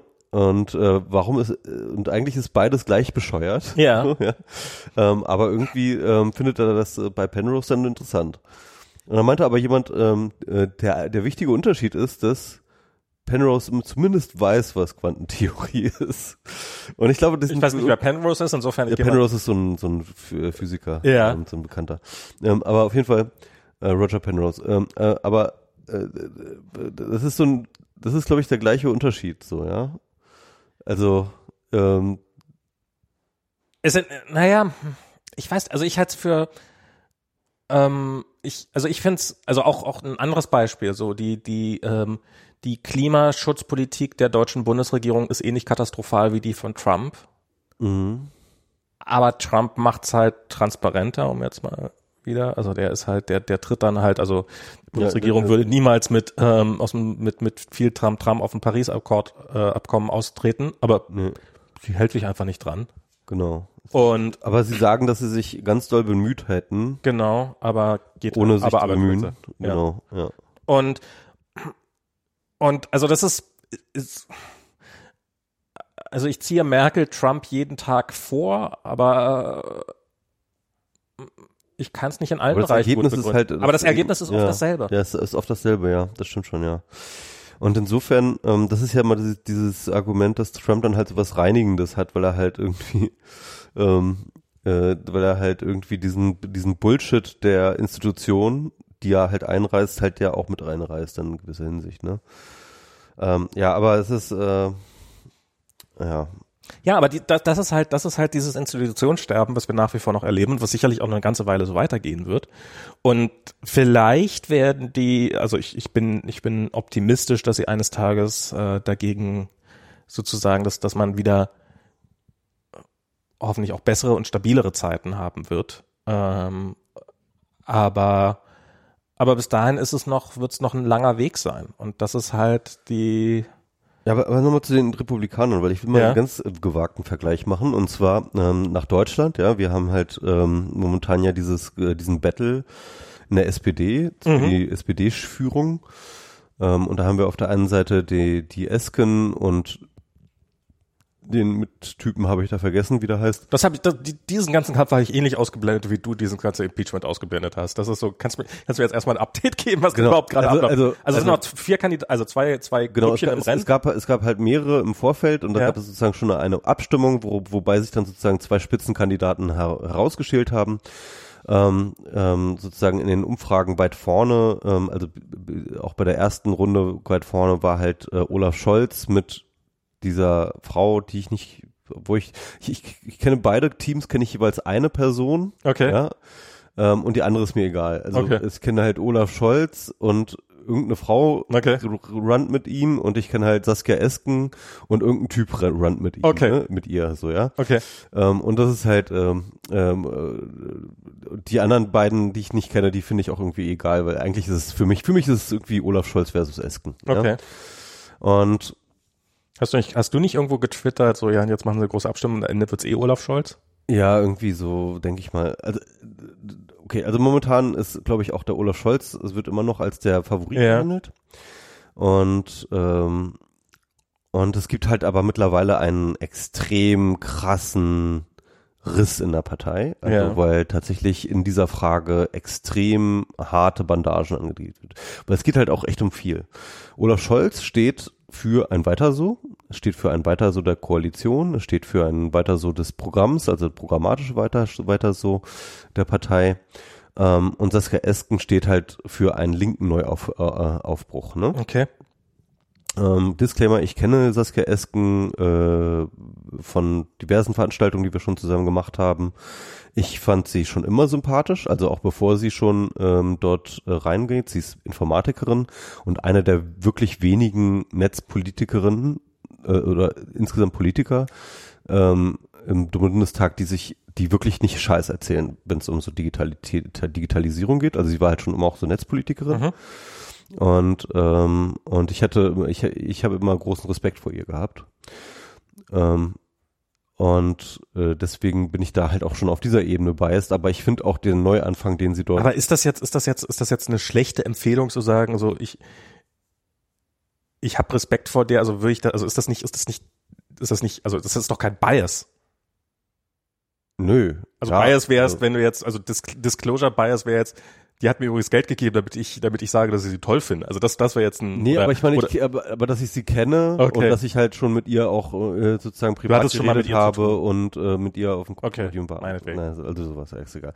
Aber ich meine, ähm, Olaf Scholz, ne, also wie, wie kann man nicht biased sein gegenüber Olaf ich, Scholz? ich wollte gerade sagen, hast du glaubst glaubst du, dass es irgendjemand gibt? Hey, übrigens Disclaimer, ich äh, saß mit Olaf, ich habe schon mal mit Olaf Scholz ein Bier getrunken und finde ihn darum gut. Also- das würde nicht passieren. Also im Endeffekt, das, das erste Mal, als ich wirklich so negativ von Olaf Scholz mitgekriegt habe, war unter seiner Oberbürgermeisterschaft in Hamburg, ähm, als da die G10, äh, was ist was, G, G, G, G20? G20 Pro, äh, äh, Proteste waren und ähm, im Endeffekt unter seiner Führung und unter seiner kompletten Missmanagement sozusagen äh, ganze Stadtteile äh, in Schutt und Asche gelegt worden sind, weil er äh, das halt äh, äh, sozusagen die die die Gewalt hat eskalieren hat lassen.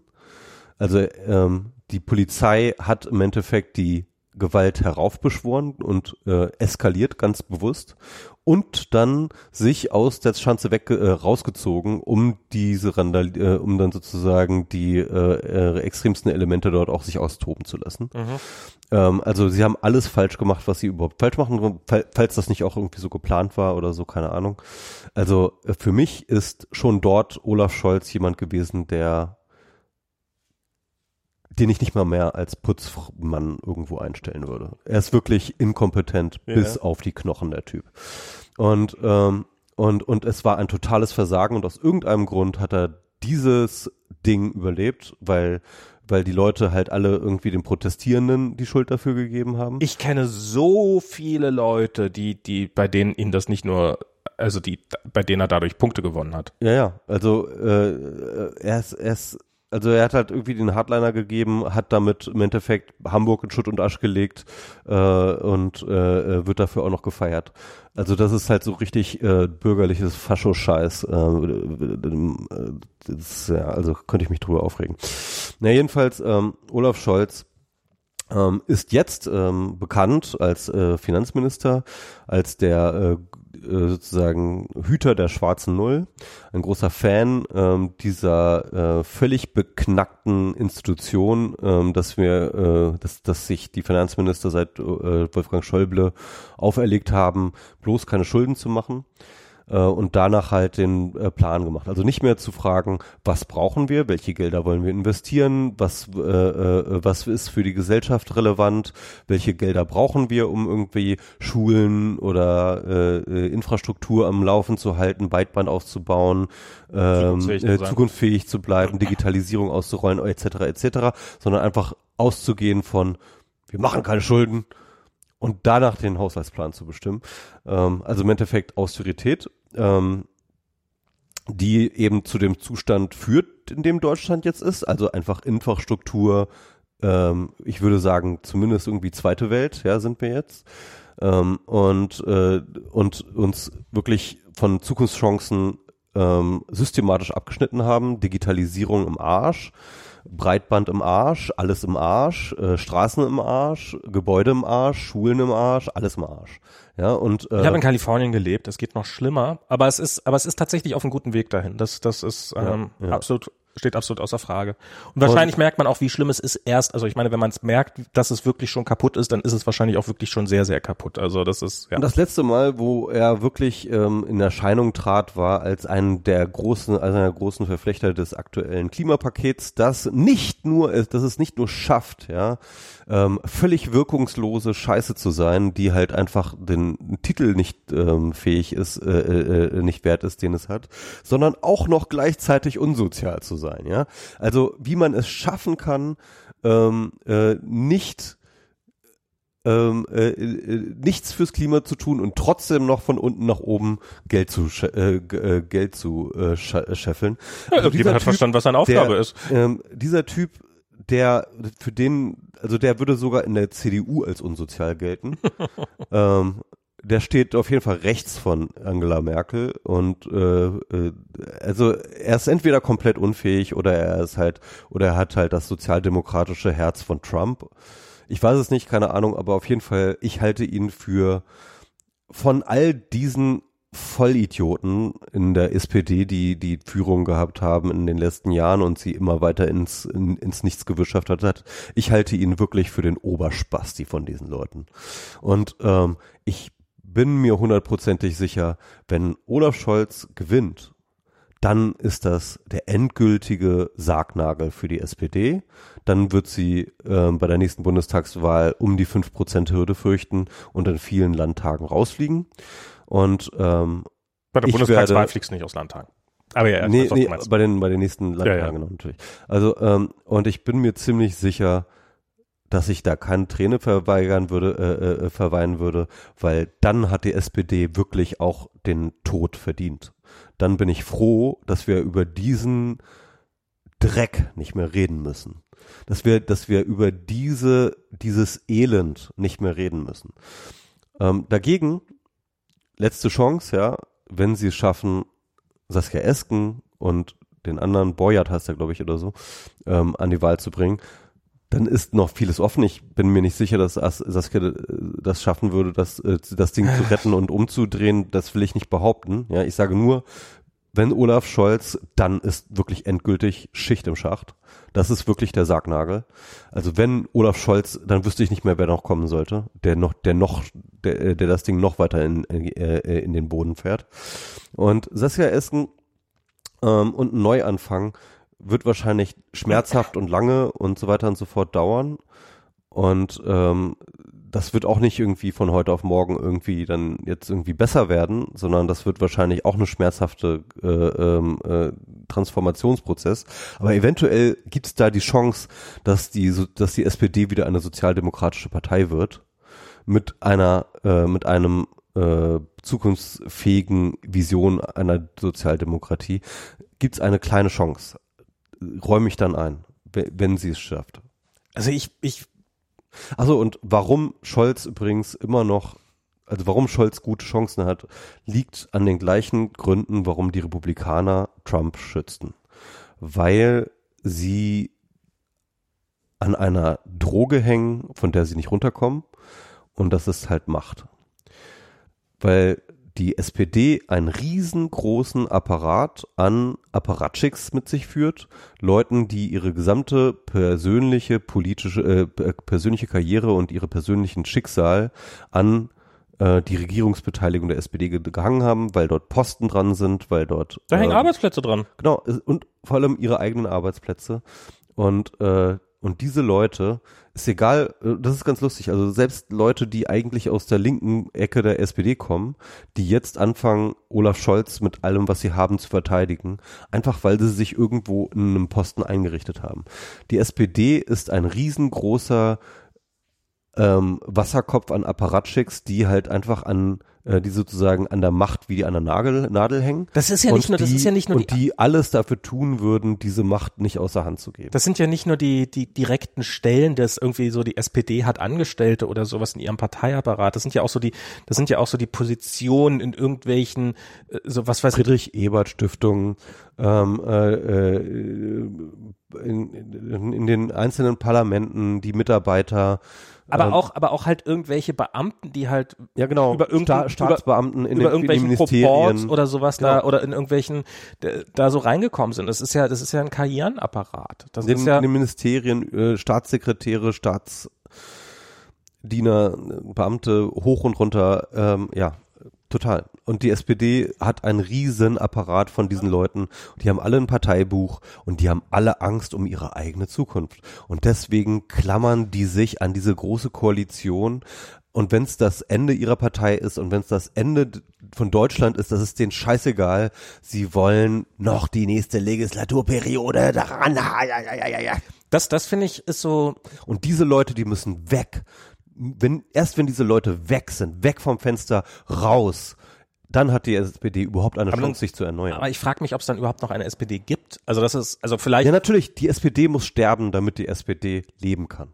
also das ist, da- das finde ich ist ein, ist so eine, so finde ich ganz spannend. Das, das gibt's in, ich sehe das in Unternehmen. Also so, man hat ja immer das Gefühl, dass Unternehmen, wir hatten vor ewig, vor Jahren hatten wir schon mal die Diskussion darüber, dass es so, dass es, dass ich glaube, dass Unternehmen halt, das sind keine, äh, keine Institution, die sozusagen wie eine gemeinsame Macht reagieren. Das ist ja, das sind ja, Unternehmen bestehen aus Individuen, Parteien bestehen aus Individuen und die haben ganz eigene Interessen. Und das sind überhaupt nicht die Interessen des Unternehmens im Zweifelsfall. Idealerweise ähm, ist das so, dass die halbwegs aligned sind, aber im Zweifelsfall, und darum hast du eben sowas wie, äh, jetzt würde ich mal sagen, im aktuellen Fall, dass halt äh, Auto, Auto Automobilunternehmen halt ähm, die, die, die, wo man eigentlich sehen kann, naja, es geht in Richtung Elektromobilität ähm, und die halt aber am Verbrennungsmotor festhalten, weil halt innerhalb des Unternehmens Leute, denen, die, die halt, äh, deren, deren Karriere auch am Verbrennungsmotor hängt,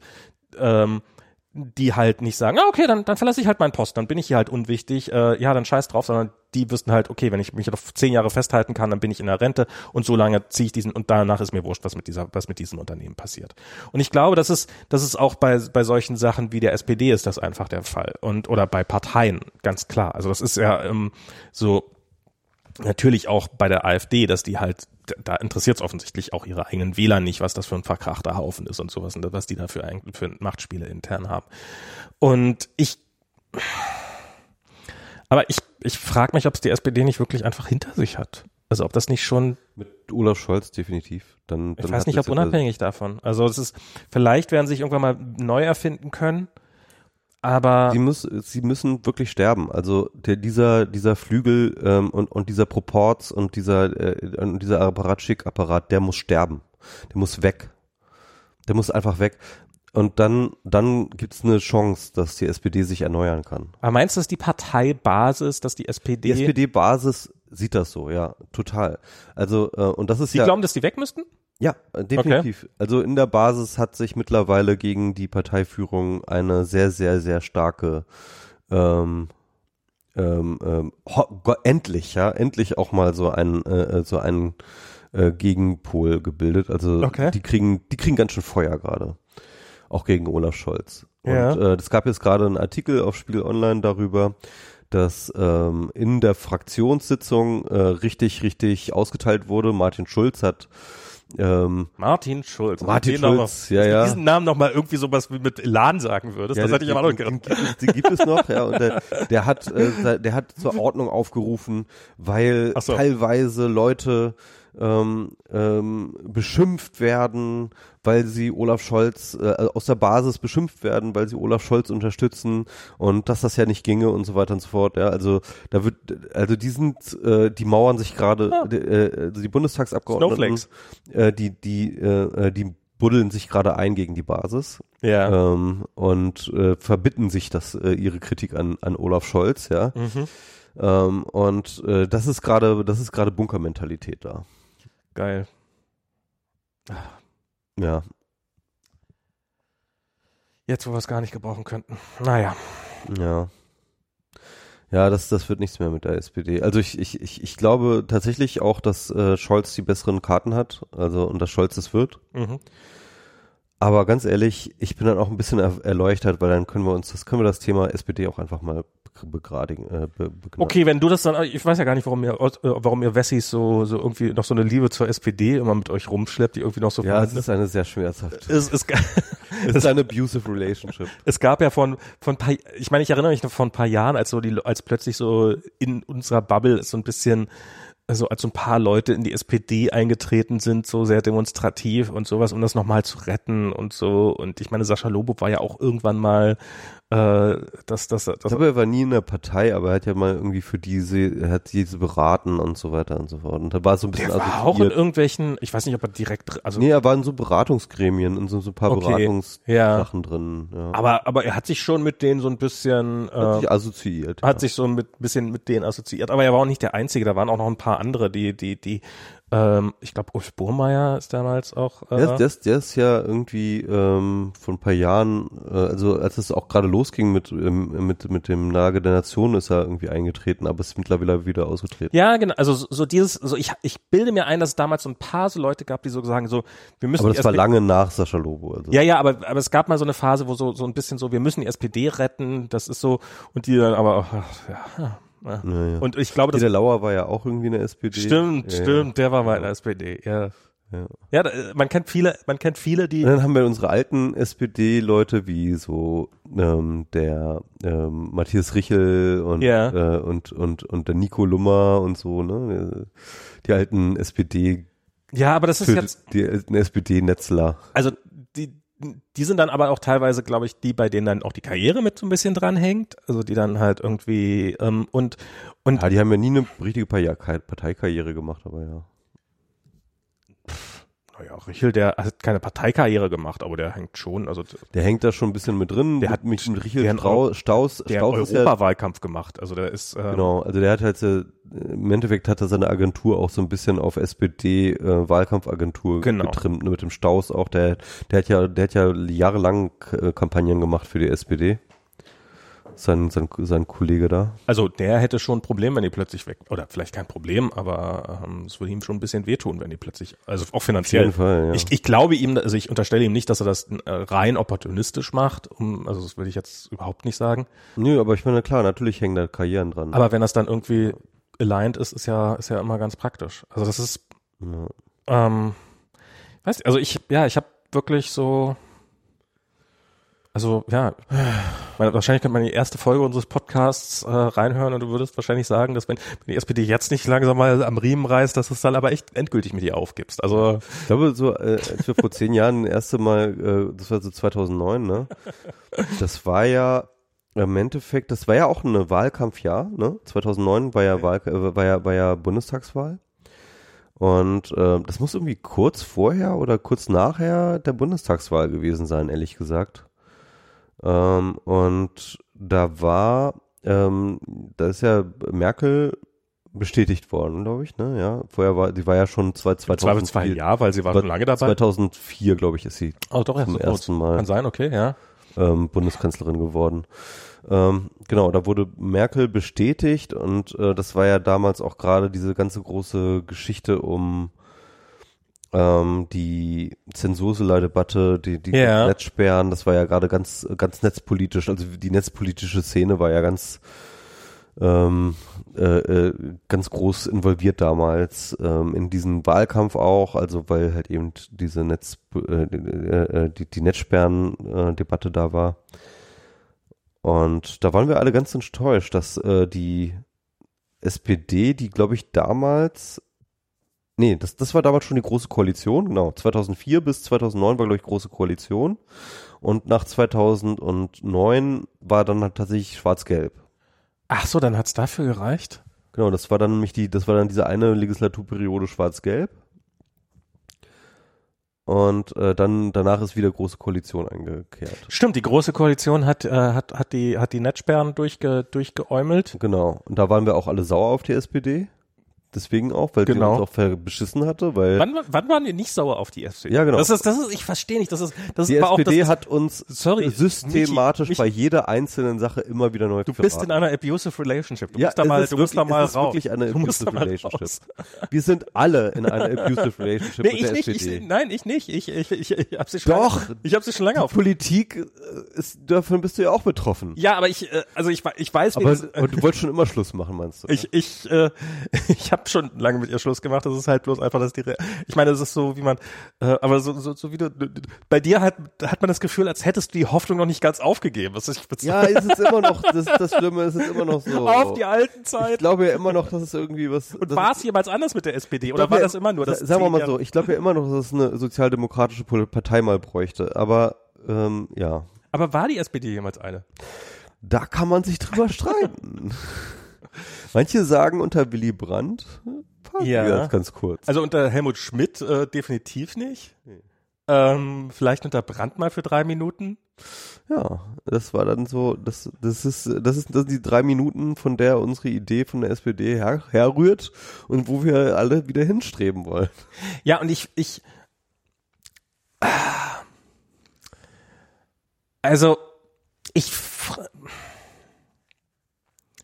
ich, ich glaube, dass es, also was ich, was ich ja an diesem amerikanischen System, so sehr ich das Ergebnis Trump auch verabscheue, es gibt wenigstens hin und wieder mal, also es gibt wenigstens mal hin und wieder was Überraschendes. Und ich glaube, dass halt dieser, so, so die, die, gerade auch die deutschen Parteienlandschaft, die ist halt sehr stark, also die Parteien haben halt eine große Macht und damit, um da überhaupt irgendwo irgendwo mal am oberen Ende rausgespuckt zu werden aus diesem ganzen Apparat, musst du halt vorher schon einen entsprechenden, bist, bist du schon dreimal durchverdaut worden. Und ich glaube, wenn du da oben ankommst, dann bist du mit hoher Wahrscheinlichkeit einfach schon mal jemand, der halt Schon apparatschik. dann bist du schon apparatschik. Ich glaube, und das ist, das ist, das hat seine Vorteile. Also ich meine, du, du hältst dir damit die komplett Irren ein bisschen raus und so und die ganz, ganz, ganz äh, schlimmen ähm, Populisten und sowas. Aber auf der anderen Seite ist es halt, äh, ja, so, solange dieser Apparat, der, dieser Apparat wird dafür sorgen, dass er immer, das, das wird eine selbsterhaltende Maschine sein. Also insofern hast du absolut recht, dieser Apparat muss gehen, bevor da, bevor sich da jemals was ändern kann weil die werden dafür sorgen, dass immer wieder das rauskommt, was ihnen in den Kram passt und ähm, und was möglichst wenig Veränderung ist und möglichst wenig äh, aufrütteln. Und und das sehe ich.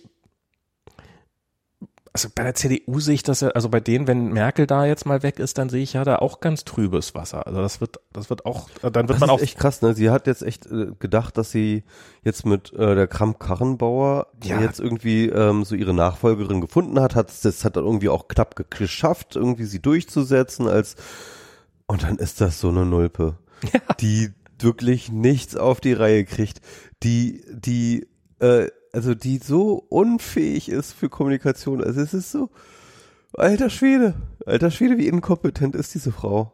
Tja, Unglaublich. das ist halt äh, wie mit Steve Jobs, bloß weil du, bloß weil du äh, selber gut regieren kannst, heißt das nicht automatisch, dass du auch deine Nachfolge gut regeln kannst. Ja. Und ähm, und bei bei äh, ich meine, stell dir vor, da kommt dann wirklich noch mal jemand sowas wie Friedrich Merz aus dem aus dem Loch äh, rausgekrochen oder irgendwie sowas. Das wird also klar, da hat man wenigstens wieder ein klares Feindbild, aber aber ich glaube, das wird auch bei denen noch mal richtig ähm, Ja, die stehen auch ohne Nachwuchs da. Das ist echt abgefahren, ne? Also warum, warum haben diese beiden Volksparteien es nicht geschafft, eine zweite Reihe aufzubauen von irgendwie Leuten, die auch nur annähernd das Format haben, irgendwie äh, ja Parteiführung, Bundeskanzleramt, sowas irgendwie, dass man es überhaupt nur vorstellen kann. weil, weil, weil es Teil des Systems äh, Angela Merkel ist der Ginkgo-Baum, der alles um sich herum abtötet. Der Ginkgo-Baum ist ja bekannt dafür, dass er, dass um den Ginkgo-Baum rumrum nichts wachsen kann. Und, und macht er halt, basiert halt darauf, dass du alles, was dir gefährlich werden kannst, rechtzeitig absägst. Und ähm, ja, und daran war Merkel sehr, sehr gut. Und dementsprechend haben sie jetzt niemanden mehr. Ja. Und bei der SPD hat man halt einfach so lange alle verheizt, bis irgendwie nichts mehr da war. Ja, ich, ich meine, wie, Aber- wie, viel, wie viele Leute Also ich, ich Kennst so, du, die sagen würden, ich will die Welt verbessern, ich gehe zur SPD? Also ich meine, das ist doch ich sag mal so, der Kühnert, ne? Also das war ja so eine Sache. Also dass der Kühnert ähm, dann im Vorfeld schon gesagt hat, so er macht's nicht und sich da rauszieht und so, ne? Ähm, das wäre halt echt die Hoffnung gewesen, so, ne? Ähm, und ich kann das auch nur total nachvollziehen, dass er da keinen Bock drauf hatte, aber ganz ehrlich, wenn die SPD jetzt in den Arsch geht, dann muss sich Kühnert auch fragen, wie viel, wie viel, ähm, äh, wie viel Schuld er da mitträgt. Weil, er hätte eh keine Chance gehabt. das weiß ich nicht. Da bin ich mir Er ziemlich mit sicher. Esken zusammen? Doch. Also ich kann mir schon vor, also dieser Boyard, das ist so ein, das ist, ich glaube, das ist so ein völlig ähm, langweiliger Typ. Ja, aber darum, darum, darum gehen sie, darum geht's ja doch mit dem ins, ins Rennen. Damit, Ja. damit sie auch für die, weil es gibt Aber, halt, aber sie und, und, und Kühner, das wäre halt echt ein Team gewesen, wo man sagen würde, wow, da ist irgendwie Zunder drin. Ich, ich, ich meine, Ja, ich das- mag, ganz, ganz kurz, ich, ich, mag, ich mag die Esken, ne, aber sie ist jetzt nicht so die mega Charismatikerin. So, aber, ne? aber, aber das ist Und das sehr viele, sehr viele SPD-Mitglieder, die wollen ja niemanden, wo Feuer drin ist. Das ist, ich meine, wir haben doch gerade davon geredet, dass es, Ja, aber, ja, also schon, also ich glaube an der Basis schon. Ja, Ähm, doch das andere Feuer. Willis Feuer, aber doch nicht so ein Feuer. Doch, ich glaube schon. Also ich glaube, dass man Ja. die Basis schon. Ich, ich, was ich mir immer zurückdenke, ist halt tatsächlich die, dieser Schulz-Wahlkampf. Ne? Denk zurück an den Schulz-Wahlkampf. Plötzlich kommt dieser Schulz aus Europa. Die meisten man- Leute ja. kennen den nicht, ja. Die wissen nicht, wer das ist, die Ja, wissen ja. nicht so, äh, äh, so wie der steht und so weiter. Aber der kommt irgendwie von außen. Das ist nicht so einer, von denen sie immer schon in der Tagesschau gesehen haben und der schon immer irgendwie im Parteiapparat war. Und deswegen hat sich dort so eine extreme Hoffnung auf den projiziert. Ja, der ist aber auch von Medien ein bisschen hochgeschrieben worden. Nee, ich glaube schon, dass, dass er halt wirklich als so ein Außenseiter-Typ irgendwie, der in die SPD kam, auf den, der hat einfach ganz, ganz viel, der war die Projektionsfläche für ganz viele Hoffnungen, dass jetzt die alte SPD sich erneuert und so weiter und so fort. Das konnte Schulz alles nicht halten. Wir haben, haben ja immer schon gesagt, dass es so eine Pfeife ist und so. Aber äh, wenn man sich so ein bisschen Europapolitik beschäftigt hat, dann wusste man, dass das eine Pfeife ist. Aber ähm, Ich finde, der war auch ganz gut im Nebengeschäft dabei. Ganz okay. Ist egal. Auf jeden Fall, auf jeden Fall ähm, ähm, äh, hat er das nicht, hat er nicht delivered, ja. Ja. Und dann ist das alles zusammengebrochen. Aber was ich daraus gelernt habe, ist, dass halt zumindest diese Hoffnung tief in den Leuten immer noch steckt. Und ich glaube, Mhm. dass halt, wenn jemand käme, diese Hoffnung wieder zu instrumentalisieren und, und, und zu schöpfen und nicht leicht so wieder zu enttäuschen wie Schulz Pfeife, ähm, dann könnte da ein Aufbruch sein. Dann könnte da ein Aufbruch sein. Aber, Ich sag dir, du bist in einer abusive relationship. ja, ich, Michi, sieh's ein. Ja. Sieh's ein. Es wird nichts mehr. ja. Gib sie auf. Das ist, ich weiß, da war mal was und, äh, aber das ist, ja, wahrscheinlich hast du recht. Wahrscheinlich hast du recht. Äh, aber ja, wir werden es ja sehen. Ich glaube, irgendwie in ein, zwei Wochen oder so ist ja die, ist ja die äh, Abstimmung. Und dann können wir die Spaten ausholen. Das Ich- Thema endlich mal be be beerdigen. machen wir's dann? Machen wir's dann? Ja. Ja, ja, ja. Oh Mann, das ist, äh, ach, ich weiß nicht. Also es ist, ich, ich habe in meinem Leben habe ich die SPD irgendwie zweimal gewählt, so zu irgendwelchen Wahlen. Mehr, Dann hast du sie häufiger gewählt als ich, ehrlich gesagt. Ähm, das war aber ich, aber auch nur auch nur ihre Direktkandidaten, wo ich halt wusste, dass so irgendwie. Okay, stimmt. Direktkandidaten habe ich auch Ähm, das mal gewählt. Wobei, nee, ich glaube, ich habe tatsächlich mal, ich war jung und brauchte und war naiv. Ähm, ich glaube, ich habe tatsächlich mal für Schröder gestimmt. Ähm, 98, 98 nicht. ich glaube, da habe ich auch für Schröder gestimmt, ja. Ähm, und Ich glaube, es war meine erste Bundestagswahl, um ehrlich zu sein. also 98 könnte bei mir auch hinkommen. Da war ich, also das dürfte auch bei mir die erste gewesen sein, wenn dann, also acht, ja, da müsste ich 20 geworden sein. Also hätte ich gut wählen dürfen. Weiß ich nicht mehr genau, was ich da gemacht habe. Aber aber irgendwie so mit der die, die, Diana wollte mal in die SPD eintreten. Ui. Also und die wollte für die Wahlkampf machen sogar. Und ähm, hat den dann irgendwie, kannte da irgendjemand bei der SPD und hat denen irgendwie eine Mail geschrieben oder ich weiß nicht, irgendwie mit denen Kontakt aufgenommen und dann haben wir gesagt, ja, ja, wir melden uns. Und dann ist in der Zwischenzeit bei den Grünen gelandet. Und dann irgendwie ein Dreivierteljahr später kam er so von der SPA, ja, sag mal, ähm, wann kannst du? Hm. nee, sorry. Also, es war schon, das war schon damals, das war schon vor, war schon abzusehen, war Schon, war schon war vor 20 abzusehen. Jahren war es eigentlich schon vorbei. ja. Wahrscheinlich ja, vor mehr als 20 ja. Jahren. Mit Schröder fing es ja eigentlich an. ja, kann man so sagen. Ach ja. Ähm, wollen wir noch kurz über so Hongkong und so reden? Über Hongkong. Ja, können wir, ähm, du kannst zwar wahrscheinlich mehr sagen als ich. Ich weiß, dass es jetzt gerade Wahlen gab und dass die ich glaube, ich weiß gar nicht, ob das schon, schon ausgezählt ist. Ähm, das ist, das, ja, ausgezählt ist es. Haben, haben sehr, sehr deutlich die Stimmt, demokratischen ja, ja. Kandidaten gewonnen. Genau, ja, ja. Es, es ist halt, das sind ja alles so, so Regionalgeschichten gewesen, Regionalwahlen, also so, so, so Stadtteilwahlen im Endeffekt, ja. ne? Und die ähm, haben ja auch nur eine sehr begrenzte, sehr begrenzten Einfluss. Genau. Das also das ist ja, die dürfen ja nur irgendwie einen Bruchteil der tatsächlich zur Verfügung stehenden. Genau, aber es hat halt auf jeden Fall gereicht, also das, das Instrument wurde halt genutzt als ein, sag ich mal, Instru als, als, als ein Wasserstandsanzeiger der, der, der politischen Befindlichkeiten. Mhm. Und äh, um ein Signal äh, zu senden. Und die Signal war schon sehr stark. Also es wurden echt viele ähm, Hongkong, äh, äh China-treue Leute dort rausgewählt. Und ähm, und ein, äh, eine extrem hohe Wahlbeteiligung und so. Also es war schon irgendwie.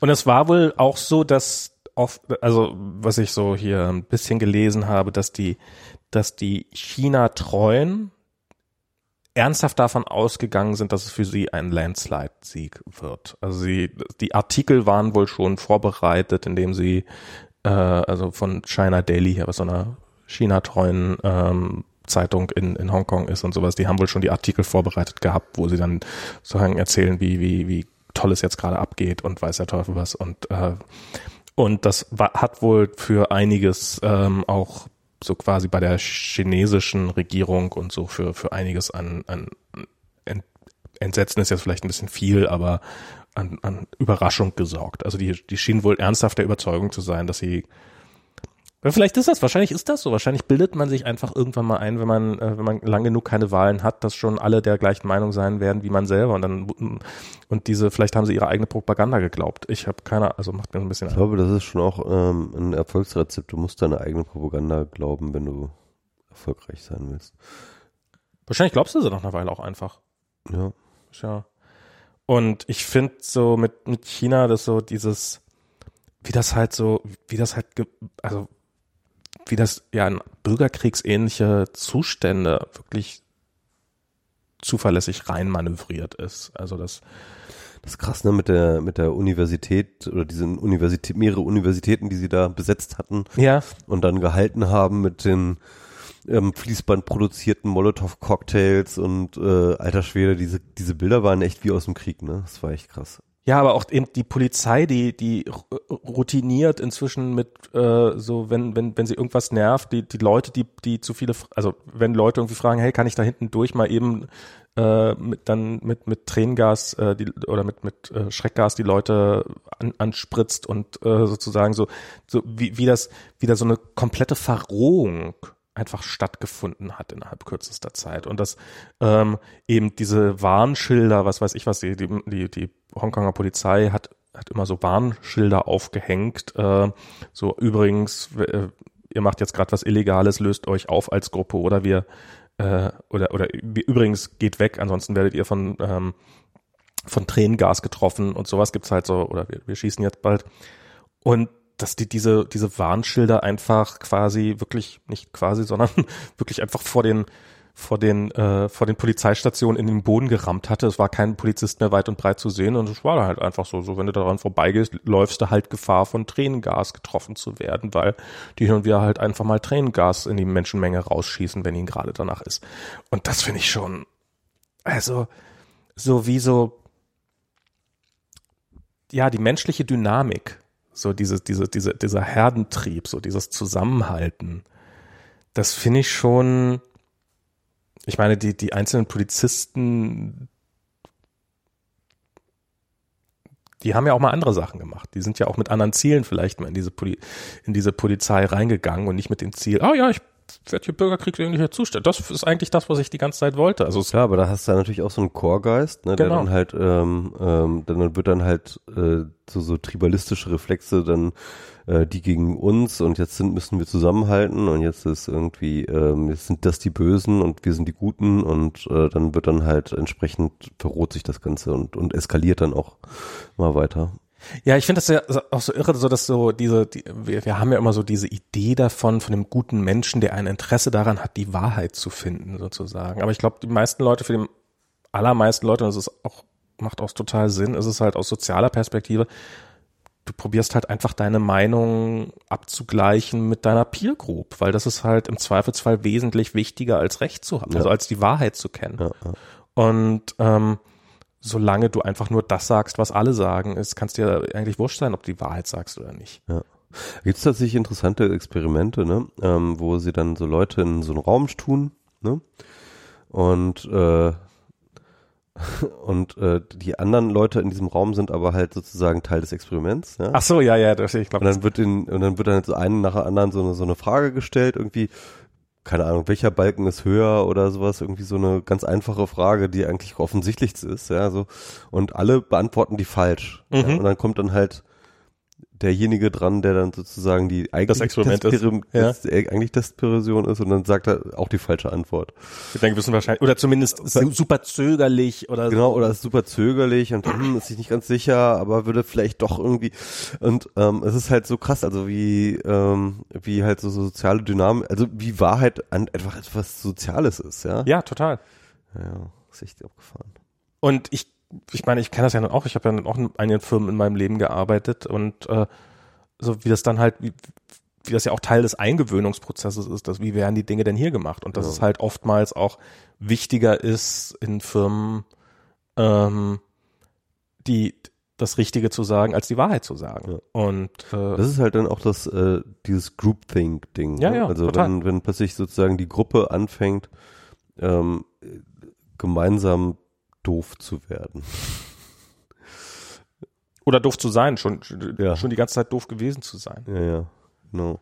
Ja, ich, ich habe da neulich drüber nachgedacht, so, ähm, so Kolja ist ja so ein totaler, ähm, so ein totaler Titanic-Fan und so und steht ja und, und Hat er den Film geguckt? nee, nee, nee, der, nein, der, der hat Angst, der hat Angst, wenn Pitti Platsch irgendwie eins auf die Nase kriegt. Also das ist, äh, Okay. ähm, Das, das, das dauert noch bis er das ist, das ist, das ist total abstrakt. Also er weiß, wie viele Leute da gestorben sind und wie viele an Bord waren und sowas. das aber weiß ich nicht zum Beispiel. Ja, ja, du, ich weiß mehr über die Titanic als, als, wusstest du, dass bei der Titanic, die hatte zwar vier Schornsteine, aber drei, äh, einer davon war fake. Ähm, das wusste ich mal, das wusste ich mal, ja. ähm, und äh, der war gar nicht wirklich angeschlossen, sondern er war einfach nur aus Schönheitsgründen und solche Sachen. Und, und es ist halt irgendwie, irgendwie geht's dann halt immer wieder auf die Titanic zurück und neulich hat er, äh, waren wir auf einer Geburtstagsparty von Freunden und dann hat er mit, äh, mit Andy, den kennst du ja auch, zusammen hat er ein Bild gemalt und von einem Kreuzfahrtschiff und dann, dann hat er mir das gezeigt, das Bild von dem Kreuzfahrtschiff und so und wie das ist ganz stolz und hier und das sind und was ist das, das sind die Bullaugen, was ist das? Das sind die Kammern. Ähm, ah, welche Kammern? Ah, warte, hier sind die Kammern voll Wasser gelaufen. Die, die Titanic hatte Kammern, die voll Wasser gelaufen sind dann beim Und hier ist der Eisberg. Und dann weißt du, ach, jetzt geht's, auch bei ihm geht das schon los, dass, dass sein kleines Affenhirn sich sozusagen immer auf den gleichen Bahnen im Kreis dreht und sowas und immer die gleichen Geschichten erzählt. Und was man ja auch durchaus bei sich selber erlebt, dass man immer, egal wie lange man über irgendein Thema nachdenkt, man immer beim selben Punkt ankommt von dem man eigentlich weiß, dass er wahrscheinlich nicht stimmt ähm, oder nicht so die, die, der richtige ist. Und ja, wir, wir sind halt, wir sind tribalistische Affen, die, die mehr aus Versehen vom Baum runtergekommen sind. Und mehr wollten wir eigentlich gar nicht. Und dass wir, dass wir plötzlich die Welt verstehen, das ist, ist, ist, ist das ist Manche sagen, brutale Selbstüberschätzung. manche sagen schon, der Baum sei ein Holzweg gewesen. Douglas Adams, ne? ja, genau. Den müssen wir mal wieder lesen. Ja, es ist, es ist ja, es ist ja so unfassbar. äh, Ich meine, ich, es ist ja keine neue Erkenntnis, was ich ja alles gerade sage, aber es ist so, so diese, diese, ich, ich weiß nicht, ob das, ist das, ist das gerade, ist das, ist das, weil wir älter werden und wir halt diese, diesen ganzen Optimismus, den wir irgendwann mal hatten, dass der einfach weg ist, oder sind die Zeiten gerade auch einfach so, dass der Optimismus weg ist? Ich glaube, es ist schon auch allgemein so, dass ähm, mh, ich sag mal so, es ist natürlich immer zu jeder Zeit gab es immer irgendwie krasse Dinge, die passiert sind. Aber es geht ja nicht einfach nur um Ereignisse, sondern Ereignisse machen ja nur Sinn, wenn sie in ein Narrativ eingebettet sind. Ja.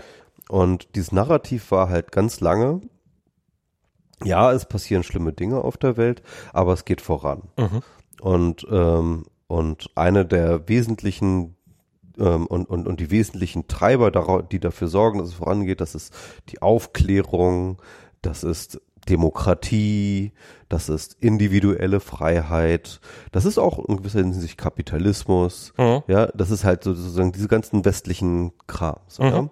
Und ähm, egal was passierte, man konnte immer sehen, am Ende setzt sich die Freiheit durch, am Ende setzt sich die ähm, Demokratie durch, am Ende setzt sich die Vernunft durch, ja. Und das war so ein bisschen dieses, ähm, ähm, das, das, das, das, das war was, was Martin Luther King nannte irgendwie ähm, The Arc of History. The Arc of History bends towards justice oder Ja. Ne? Ähm, also das heißt, irgendwie so, es, es ist nicht alles gut und es wird wahrscheinlich auch nie alles gut werden, aber es wird tendenziell immer besser, Mhm. weil sich eben die rationalen Kräfte, die ähm, aufklärerischen Kräfte, die freiheitlichen Kräfte und so weiter durchsetzen. Und ganz ehrlich, dieses Narrativ ist das erste Mal wirklich nachhaltig das Genick gebrochen.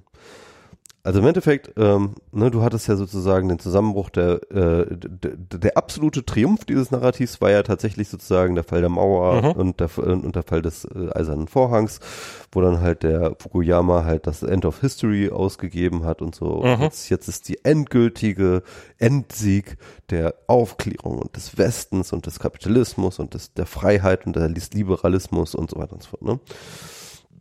Und ähm, ja, und dann ähm, kam halt der 11. September und das war, das hat das Ding nicht komplett zerstört, das hat das so, das war, das war halt auch, das, das war auch noch irgendwie so, das war so eine Delle, ja, das war so, Mhm. okay, History ist doch noch nicht so vorbei, es gibt neue Feinde, der, der West, äh, sozusagen die, der Rationalismus muss sich jetzt gegen den äh, Fundamentalismus äh, durchsetzen, nochmal neu, irgendwie kommt der wieder und äh, aber wahrscheinlich nur noch ein letztes Aufbeben, keine Ahnung was, ja. Aber was es so richtig in Arsch gemacht hat, war, glaube ich, der Aufstieg Chinas. Weil der Aufstieg Chinas vor allem gezeigt hat, dass dieses Narrativ ähm, ein kontingentes ist, insofern, dass ähm, wir bisher immer gedacht haben, dass wirtschaftlicher Aufstieg und, und gesellschaftliche Freiheit zusammengehören. Mhm. Und sie sind bis dahin auch immer sozusagen im, äh, zusammen aufgetreten. Obwohl wir eigentlich auch immer genug Gegenbeispiele hatten. Also ich meine, es gibt halt ja doch durchaus einige Systeme, die, die, die nicht sonderlich frei sind, aber trotzdem Wirtschaft, also gerade im asiatischen Raum gibt es doch einige Länder, so ich weiß ja. Ja, jein. Also ich meine, klar, du hattest halt so irgendwie schon Singapur, du hattest, äh, äh, du hattest schon ähm, äh, Taiwan war ja auch zunächst erstmal eine ähm, Militärdiktatur.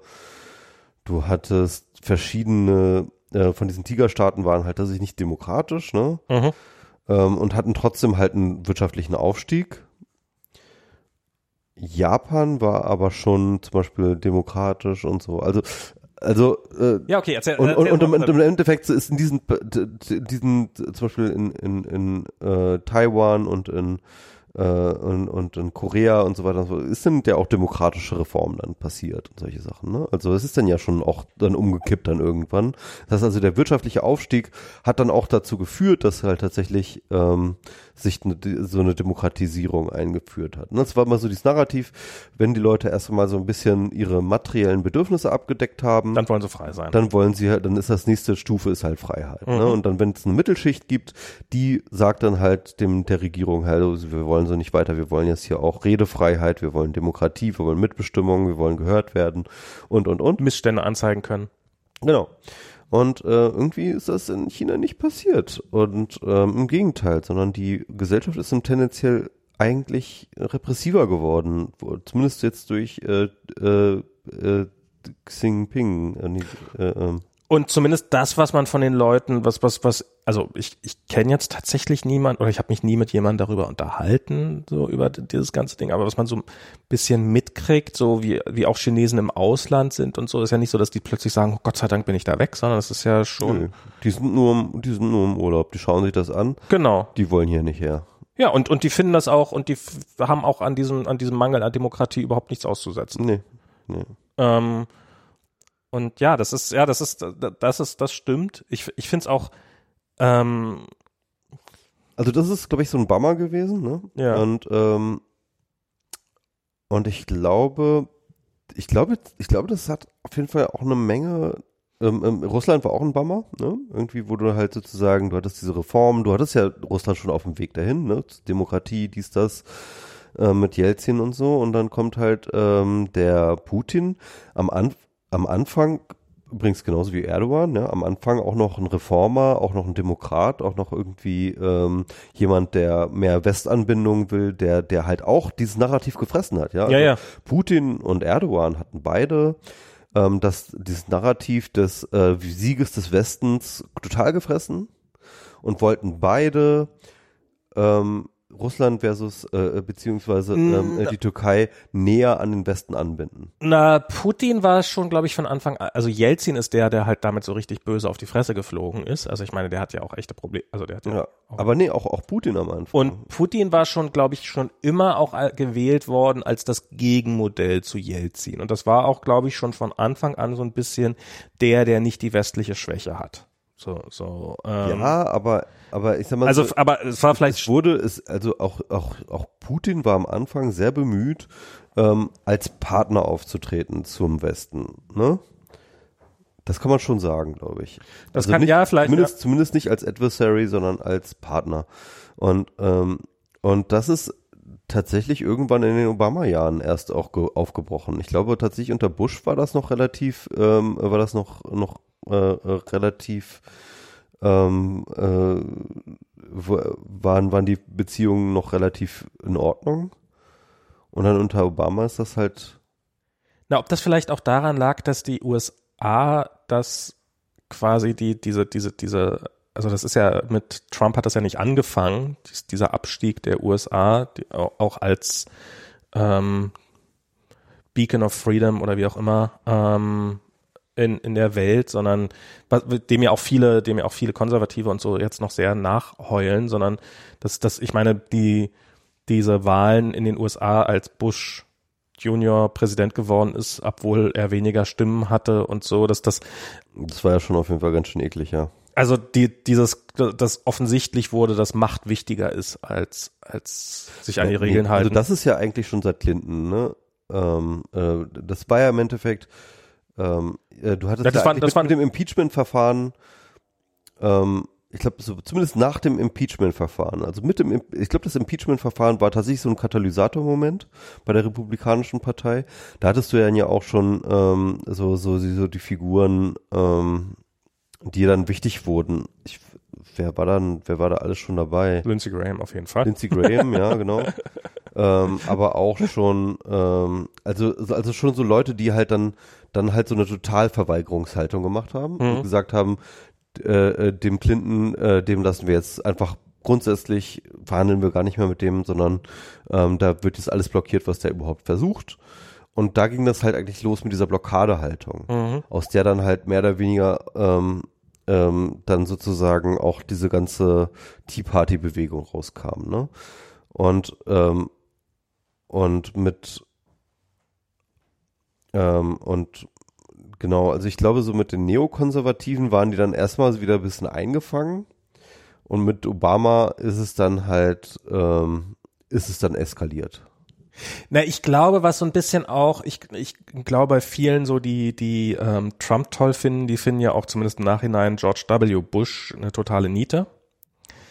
Und ähm, dieses, diese komplett bizarre Reaktion auf dieses 9-11. Das hat, äh, oder im Nachhinein offensichtlich falsche Reaktion darauf. Ich meine, diesen, diesen Irakkrieg da nochmal anzufangen und sowas, das, das, das, ähm, und wahrscheinlich ist auch nicht verborgen geblieben, dass ja auch eine Menge persönlicher Bereicherung drin steckte, halt nicht so, nicht so offensiv wie bei Trump.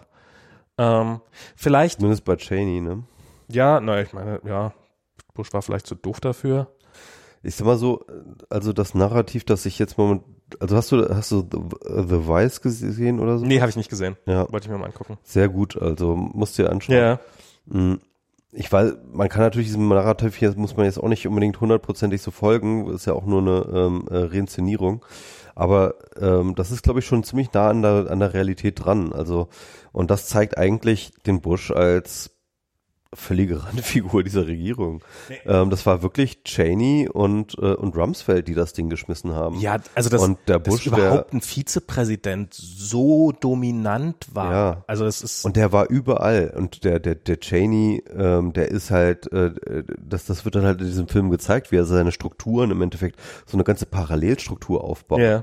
Und, ähm, und, und äh, im Endeffekt so eine Art äh, Schattenregierung da hat, ja. Ähm, äh, während äh, Bush Junior halt irgendwie, ja, nichts mehr zu sagen hat eigentlich, ja. Und ähm, also, also da, vor allem er und, und Rumsfeld, die waren halt so eng, ne? Und die beiden haben, äh, die haben halt echt äh, da ihren, ihren Kram gemacht. So. ja. Also hm. Also wirklich ein Kriegsverbrecher auch, ne? Und, und übrigens, ähm, der war auch schon so paranoid, dass er auch ganz gut in so eine ähm, Bush in, in, in, in so eine äh, Trump-Regierung gepasst hätte. Der war auch so ein Verschwörungstheoretiker, so ein bisschen ja. und so, ja. Ich finde das ja, ich finde das ja ganz spannend. Ich, ich folge ja so, ein- so ein paar noch Republikanern auch auf Twitter, die halt mit äh, so Never Trumper, was, was auch lustig ist, wie, wie, also das, das finde ich, das finde ich ist aber schon irre zu sehen, dass Trump offensichtlich Panik hat. Also so wie er reagiert. Also so, so dieses, wie, wie er eben zum Beispiel, wo ich gerade den Begriff Never Trumper sage, das war ja, das war ja früher, war das ja undenkbar, dass irgendwie, das, also, da, da war Never Trumper, das war so eine, das war so eine, so eine Splittergruppe und plötzlich, äh, er nennt Trump selber jeden, der irgendwas gegen ihn sagt, zum Never Trumper. Und damit gibt er ihn, also dadurch, dass er diesen Namen und diesen Begriff ja auch verwendet, macht er sie ja auch erst zu irgendwas sozusagen. Also das finde ich, das finde ich ist schon auch ganz spannend. Äh, das, das, also ich, ich, ich sage nicht, dass er deswegen untergehen wird, aber Panik scheint er schon zu haben. Das ist, äh, ich glaube, es ist auch nicht das erste Mal, dass er Panik hat. Ich glaube, er hatte mal Muller hatte auch Panik gehabt und so. Der, Auf jeden Fall. der ist im, der ist im Wesentlichen die größten Teil seiner Präsidentschaft. Das ist, das ist ja, was ich, was ich bei, bei Trump sowieso denke, der, der macht für mich den Eindruck einer zutiefst unglücklichen Person. Also so dieses, dass er, das kam ja jetzt auch in diesem, in diesem Hearing. Ja, noch schöner, wenn er es genießen würde. Ja, aber das ist so, dass ähm, irgendjemand hat das halt in einem, in einem in dem, in dem Hearing war das, dass, dass sie halt mit Trump telefoniert haben. Die waren halt in der Ukraine und haben darum morgens mit ihm telefoniert und so. Ja, ja, und er hatte, es war morgens, er hatte, morgens hatte er immer schlechte Laune, er hatte natürlich schlechte Laune. Und wo dann Trump in irgendeinem Interview gesagt hat, ich habe immer, ich habe immer super Laune. So, äh, okay, der Typ hatte offensichtlich morgens, hat morgens immer sehr schlechte Laune und so. Das ist einfach ein, äh, so dieses, äh, so, so eine, so, so eine, so, so in dessen, in dessen Kopf möchte man auch nicht drinne stecken. Das ist kein, es ist kein, kein, kein schönes Dasein, was der da hat. Dieses, dieses Gefängnis, das er sich da gebaut hat. Und, ah, ja. Naja. Vielleicht schaffen wir ja mal wieder was, was Positives rauszudrehen. Ja.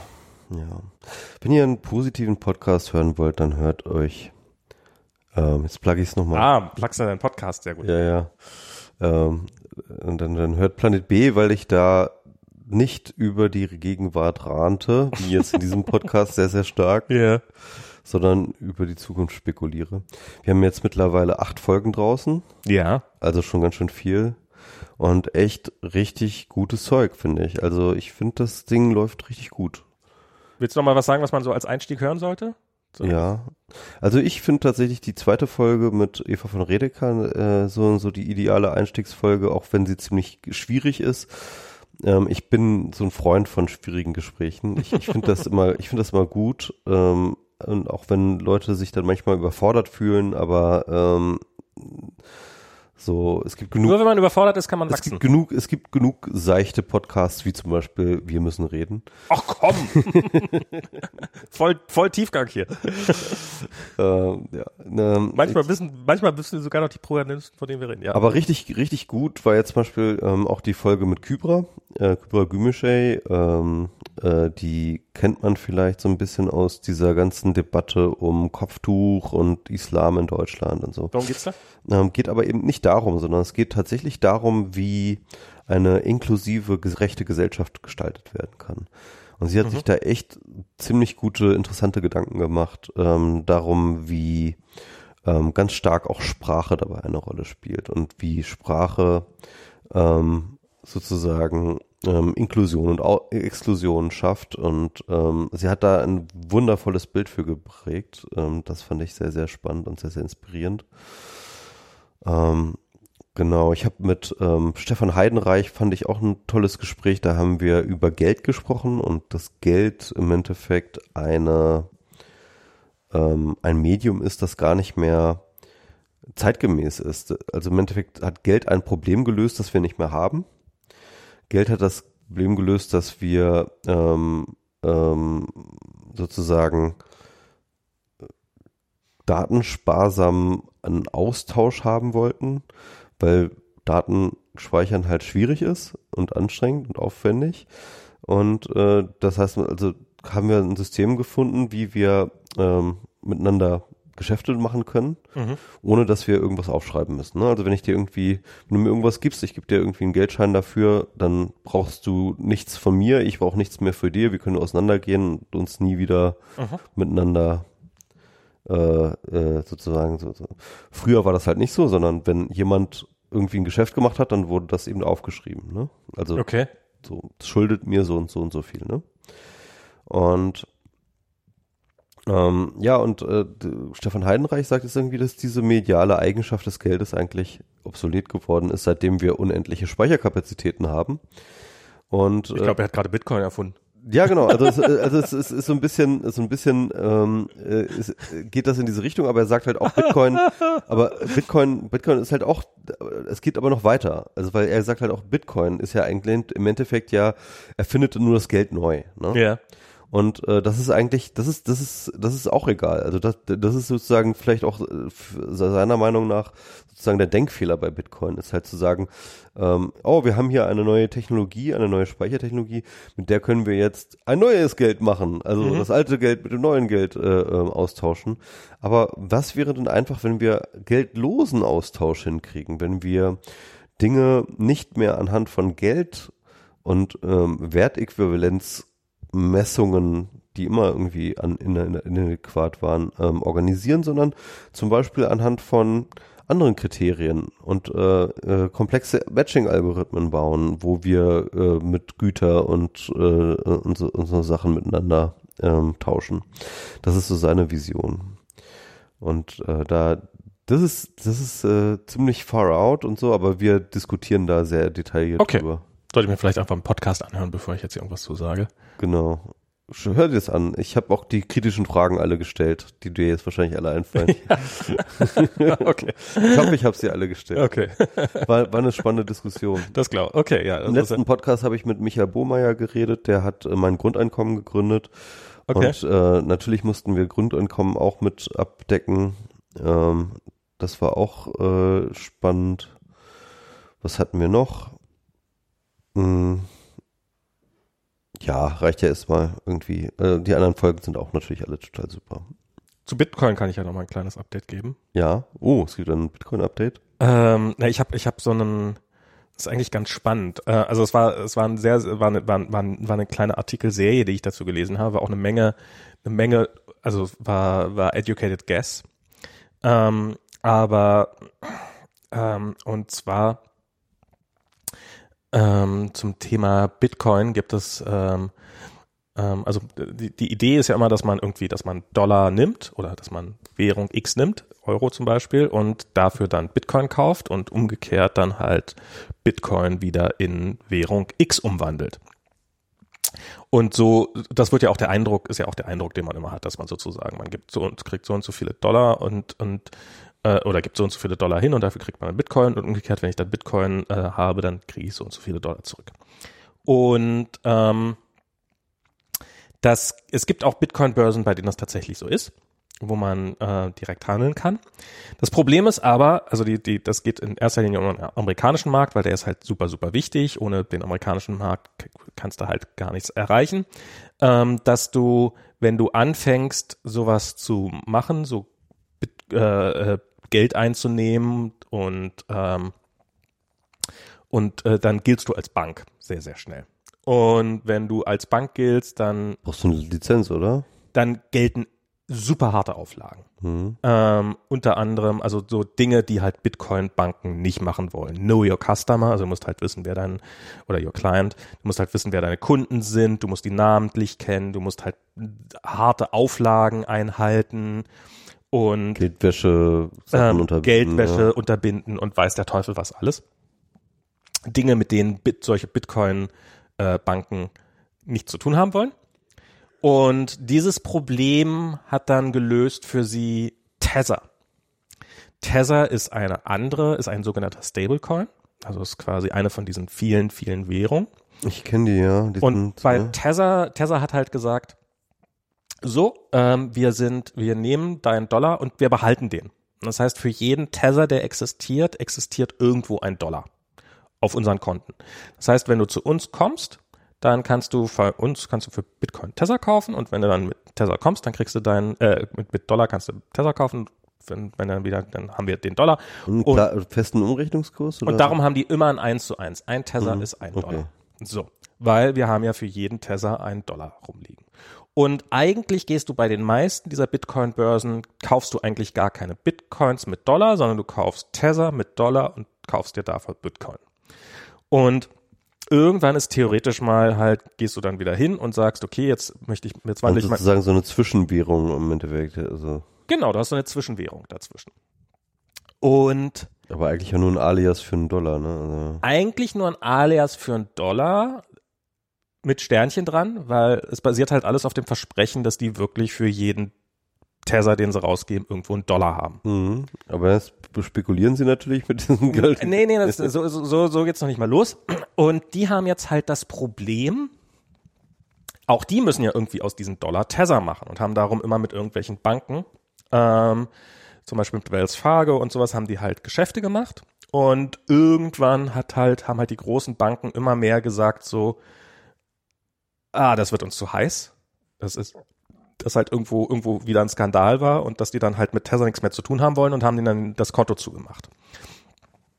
So dass es halt für Tether immer schwerer geworden ist, irgendjemand noch zu finden, mit denen, der quasi, wo sie Dollar in Tether umwandelt. Und ähm, die hatten dann irgendwann mal, die haben mal eine Bank gekauft in Puerto Rico. Weil Puerto Rico ist halt nah genug an den USA dran, dass du mit denen Geschäfte machen kannst, aber ist halt nicht ganz so hart. Und dann haben die, haben die kurzerhand eine Bank gekauft Halt, so einfach haben sie gemacht.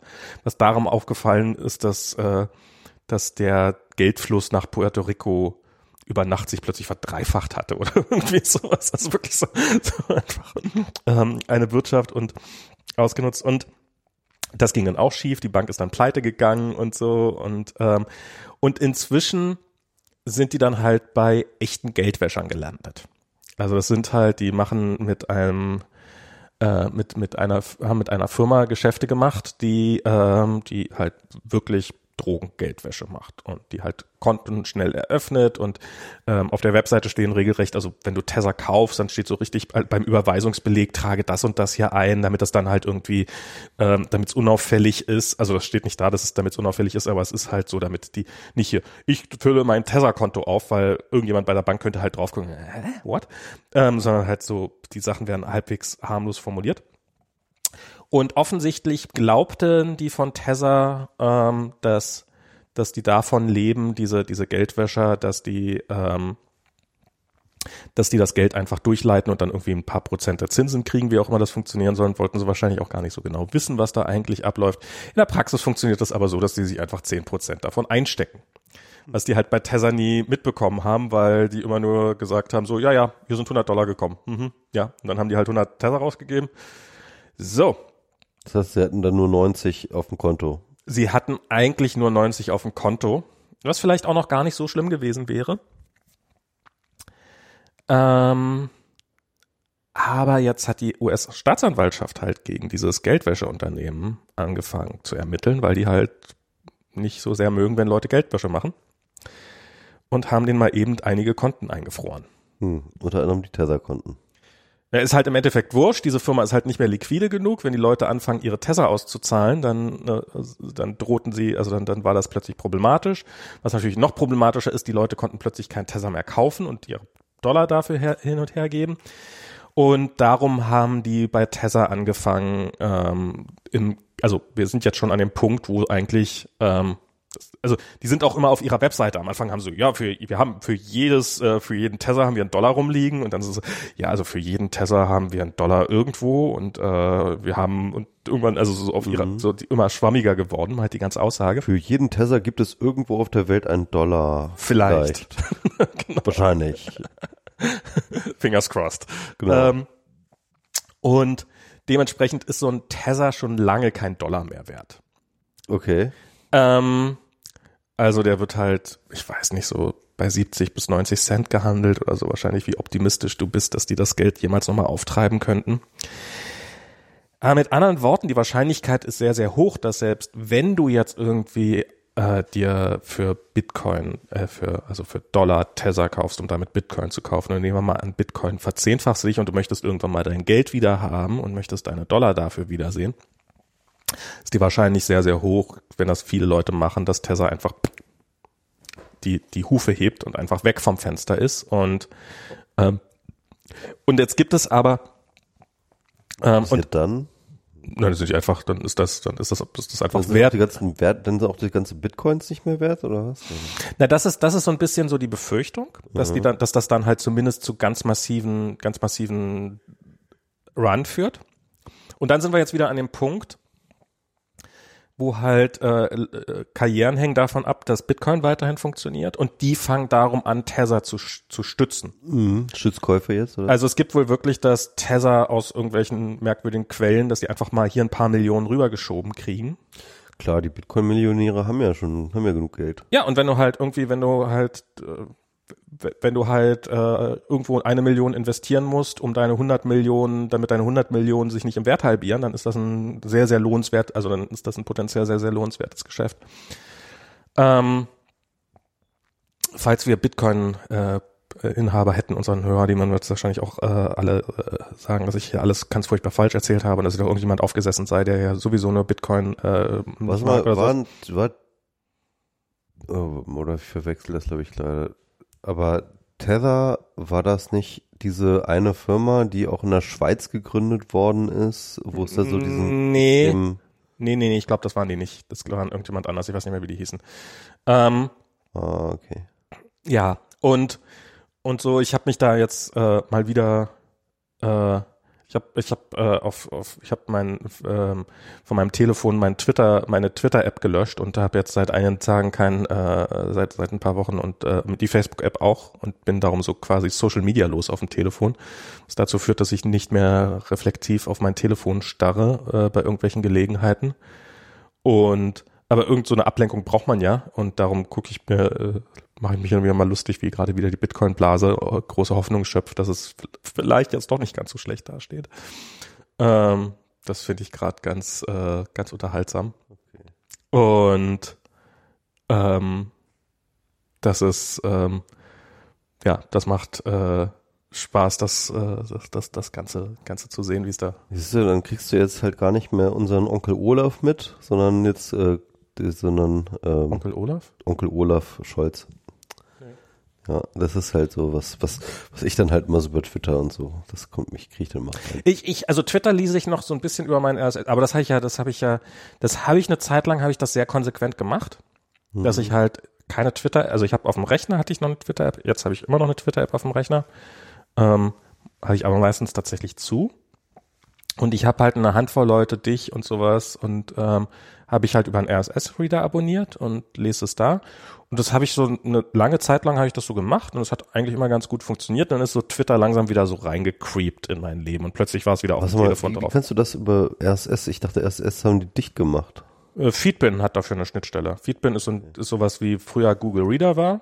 Hm. Und die haben halt, da kannst du dann Listen anlegen und dann kannst du deinen Account damit verbinden und da habe ich halt so eine Handvoll Accounts, die, oder ein paar Listen, die dann eben in den entsprechenden Accounts drin sind, so für Tech News und so, also weil ich auch so diese ganze Swift-Szene und, und iOS-Development-Szene und sowas, den, da sind ein paar interessante Leute und so und den, den folge ich dann darüber. Und ähm, ja, und dann war Twitter halt wieder so ein bisschen in mein Leben reinge reingecreept und dann habe ich es äh, jetzt vor relativ kurzer Zeit wieder verbannt sozusagen von meinem Device. Und ähm, und es hat so ein bisschen, ja, vielleicht tatsächlich ein bisschen was von Rauchen. Hin und wieder weiß man einfach nicht, was man machen soll und hat halt, äh, ähm, wo man dann wieder an. Wo man früher dann halt Twitter aufgemacht hat, sitzt man jetzt plötzlich da und fängt dann an, ah, guck ich doch mal, was, was die Bitcoin-Idioten so alle treiben. Ach, ich, ja. ich sag jetzt nicht, dass ich was Besseres anstelle mit meinem Leben in der Zeit, aber äh, ich denke, da gibt es auf jeden Fall bessere Alternativen und äh, manchmal ist Twitter auch noch ganz lustig. Ja, Twitter ist manchmal schon, ach, ich, ich weiß nicht, ich finde so dieses, dieses, ähm, ah, ich weiß nicht, die Welt wird, äh, also es ist, es ist, also vielleicht ist, also ist für meine geistige Gesundheit einfach nicht zu, also es, es ist jetzt sehr zuträglich, wenn ich von vielen schlimmen Dingen, die auf der Welt erfahre, äh, passieren, nichts erfahre und äh, ja, es ist nervt, es ist auch echt ein bisschen viel alles gerade. Und gerade über Twitter kriegt man sehr, sehr schnell irgendwelche schlimmen Dinge mit, für, für die, die und ist dann auch gleich so reingezogen in so ein Ereignis dann auch, ne? Das ist halt auch echt immer so krass. Also. Ja, genau, das ist, äh, ich meine. Weil dann halt sozusagen die ganzen Gehirne schalten dann halt auf, oh, Ereignis, Ereignis. Das werden so gleichgeschaltet und alle so, oh, und man und ist dann natürlich auch so, genau. man wird dann mit so reingezogen. So und du kriegst auch nur die, die, du kriegst, also du kriegst ja das Destillat des Destillats. Also das, was ich, der Retweet, der bei dir ankommt, ist ja quasi die, die, die, die also alles, das sind ja Meme, das ist ja das eine Meme, was es überlebt hat. Das ist ja wie das, wie das, Sa wie der Samen, der bei der Eizelle angekommen ist, so nach dem Motto. Die, die anderen, die anderen harmloseren Tweets, die, die nicht ganz so direkt ins, ins Impulszentrum gehen, die sind ja schon alle vorher abgestorben. Ähm, und, und das ist, ähm, ja, und ich weiß nicht, so, so, das, das die Welt wird nicht merklich schlechter dadurch, wenn ich in dieser Outrage-Maschine äh, nicht auftauche. Sie wird, ja, sie, sie verkraftet das. Sie, sie verkraftet, vielleicht wird sie ja sogar besser dadurch so ein bisschen. Nein. Naja, nicht. Du fehlst. Natürlich. Du fehlst. Du fehlst. Komm, als ich auf Twitter gefehlt hätte. Es ist, ich habe so, was ist das letzte Mal, was ich irgendwie was Geistreiches auf Twitter von mir gegeben hätte? Ach, das machen wir doch alle schon nicht, lange nicht mehr. Aber ich finde das, ich finde das so, ich finde das so angenehm. Ich finde jetzt auch so, wenn ich äh, hier Ulf Pochert und so, wie er sich so demonstrativ von Twitter verabschiedet und so, wenn dann so einfach Hast, mal. Hast du diesen Fonsi-Shitstorm jetzt mitgekriegt? Ja, äh, ich, ich wollte, ich wollte es eigentlich jetzt, äh, hatte überlegt, ob ich es noch sage, weil so wie, wie, wie ich, also wie, da hat ja jetzt jemand genau in diesem Shitstorm alte Zitate von von von Fonsi ausgebuddelt, als er noch so dieses Springerblatt, das will so. ja, das ist geil, ne? und so und diese ganzen Nummern und ähm, wie wie er diesen diesen kompletten Durchmarsch ja geschafft hat und wirklich ja in, in, in teilweise sehr ekelerregende äh, Sphären sich der ist halt auch einfach nur ein Opportunist, ne? Also der würde auch guten guten Republikaner abgeben. Total, total. Und das ist, ich glaube, das hat auch eine Menge damit zu tun mit diesen mit dieser mit dieser mit dieser Aufmerksamkeitsgeilheit. So dieses dieses dass die Leute halt, die Leute, dass viele Leute halt dahin gehen, wo die, äh, wo die Speichel lecker sind. Und und das ist und es ist ganz angenehm, davon frei zu sein. Hm. Darauf nicht angewiesen zu sein. Und ähm, ja, schon, ja, mal gucken. Wird wahrscheinlich nicht für immer gut gehen, aber erstmal bin ich, bin ich da bist du geheilt? Nee, geheilt ist jetzt ja Schwachsinn, aber so. Ja, klar. Ich, ich, ich fühle mich jedenfalls nicht schlechter, sagen wir so. Das ist doch gut. ähm, ich würde sagen, aber dabei belassen wir es jetzt, ja. weil ich bin echt müde jetzt und ähm, genau. Dann bis zum nächsten Mal. Genau. Bis zum nächsten Mal. Ähm, hoffentlich bald. Genau, es sind wieder nicht ein Monat dazwischen, Wir sondern hätten, ich habe ja auch gedacht, wir, wir hätten ja auch mal wieder so einen Remote-Podcast machen können eigentlich. da hätte ich aber irgendwie so äh, ein Equipment mitnehmen müssen, oder? Hast du doch alles bei dir im Büro liegen, oder? Und hier haben Ja, aber ich hatte es ja nicht in, in da hätte ich das halt mit nach äh, äh, Dings in, in, in, nach, nach Lissabon mitnehmen müssen. Oh mein Gott, so ein Headset mit dem Koffer. Na egal, ist, ja- hat ja nicht geklappt. Ich dachte, so auf die guten alten Zeiten hättest du dann quasi mal an der Fake Golden Gate Bridge sitzen können und äh, dann hätten wir nochmal einen schönen Podcast so über die. Theoretisch Über die ich habe Kontinente auch noch. kurz drüber nachgedacht, aber das war mir dann irgendwie zu zu stressig. Na gut, ich muss ähm, ja. jetzt fährst du erstmal nicht weg, darum dann hoffentlich in zwei Wochen wieder und äh, war schön von euch zu, war, war schön für euch zu sprechen, euch mal wieder voll zu labern. euch mal wieder voll zu labern. Bis zum nächsten Mal. Tschüss. Tschüss.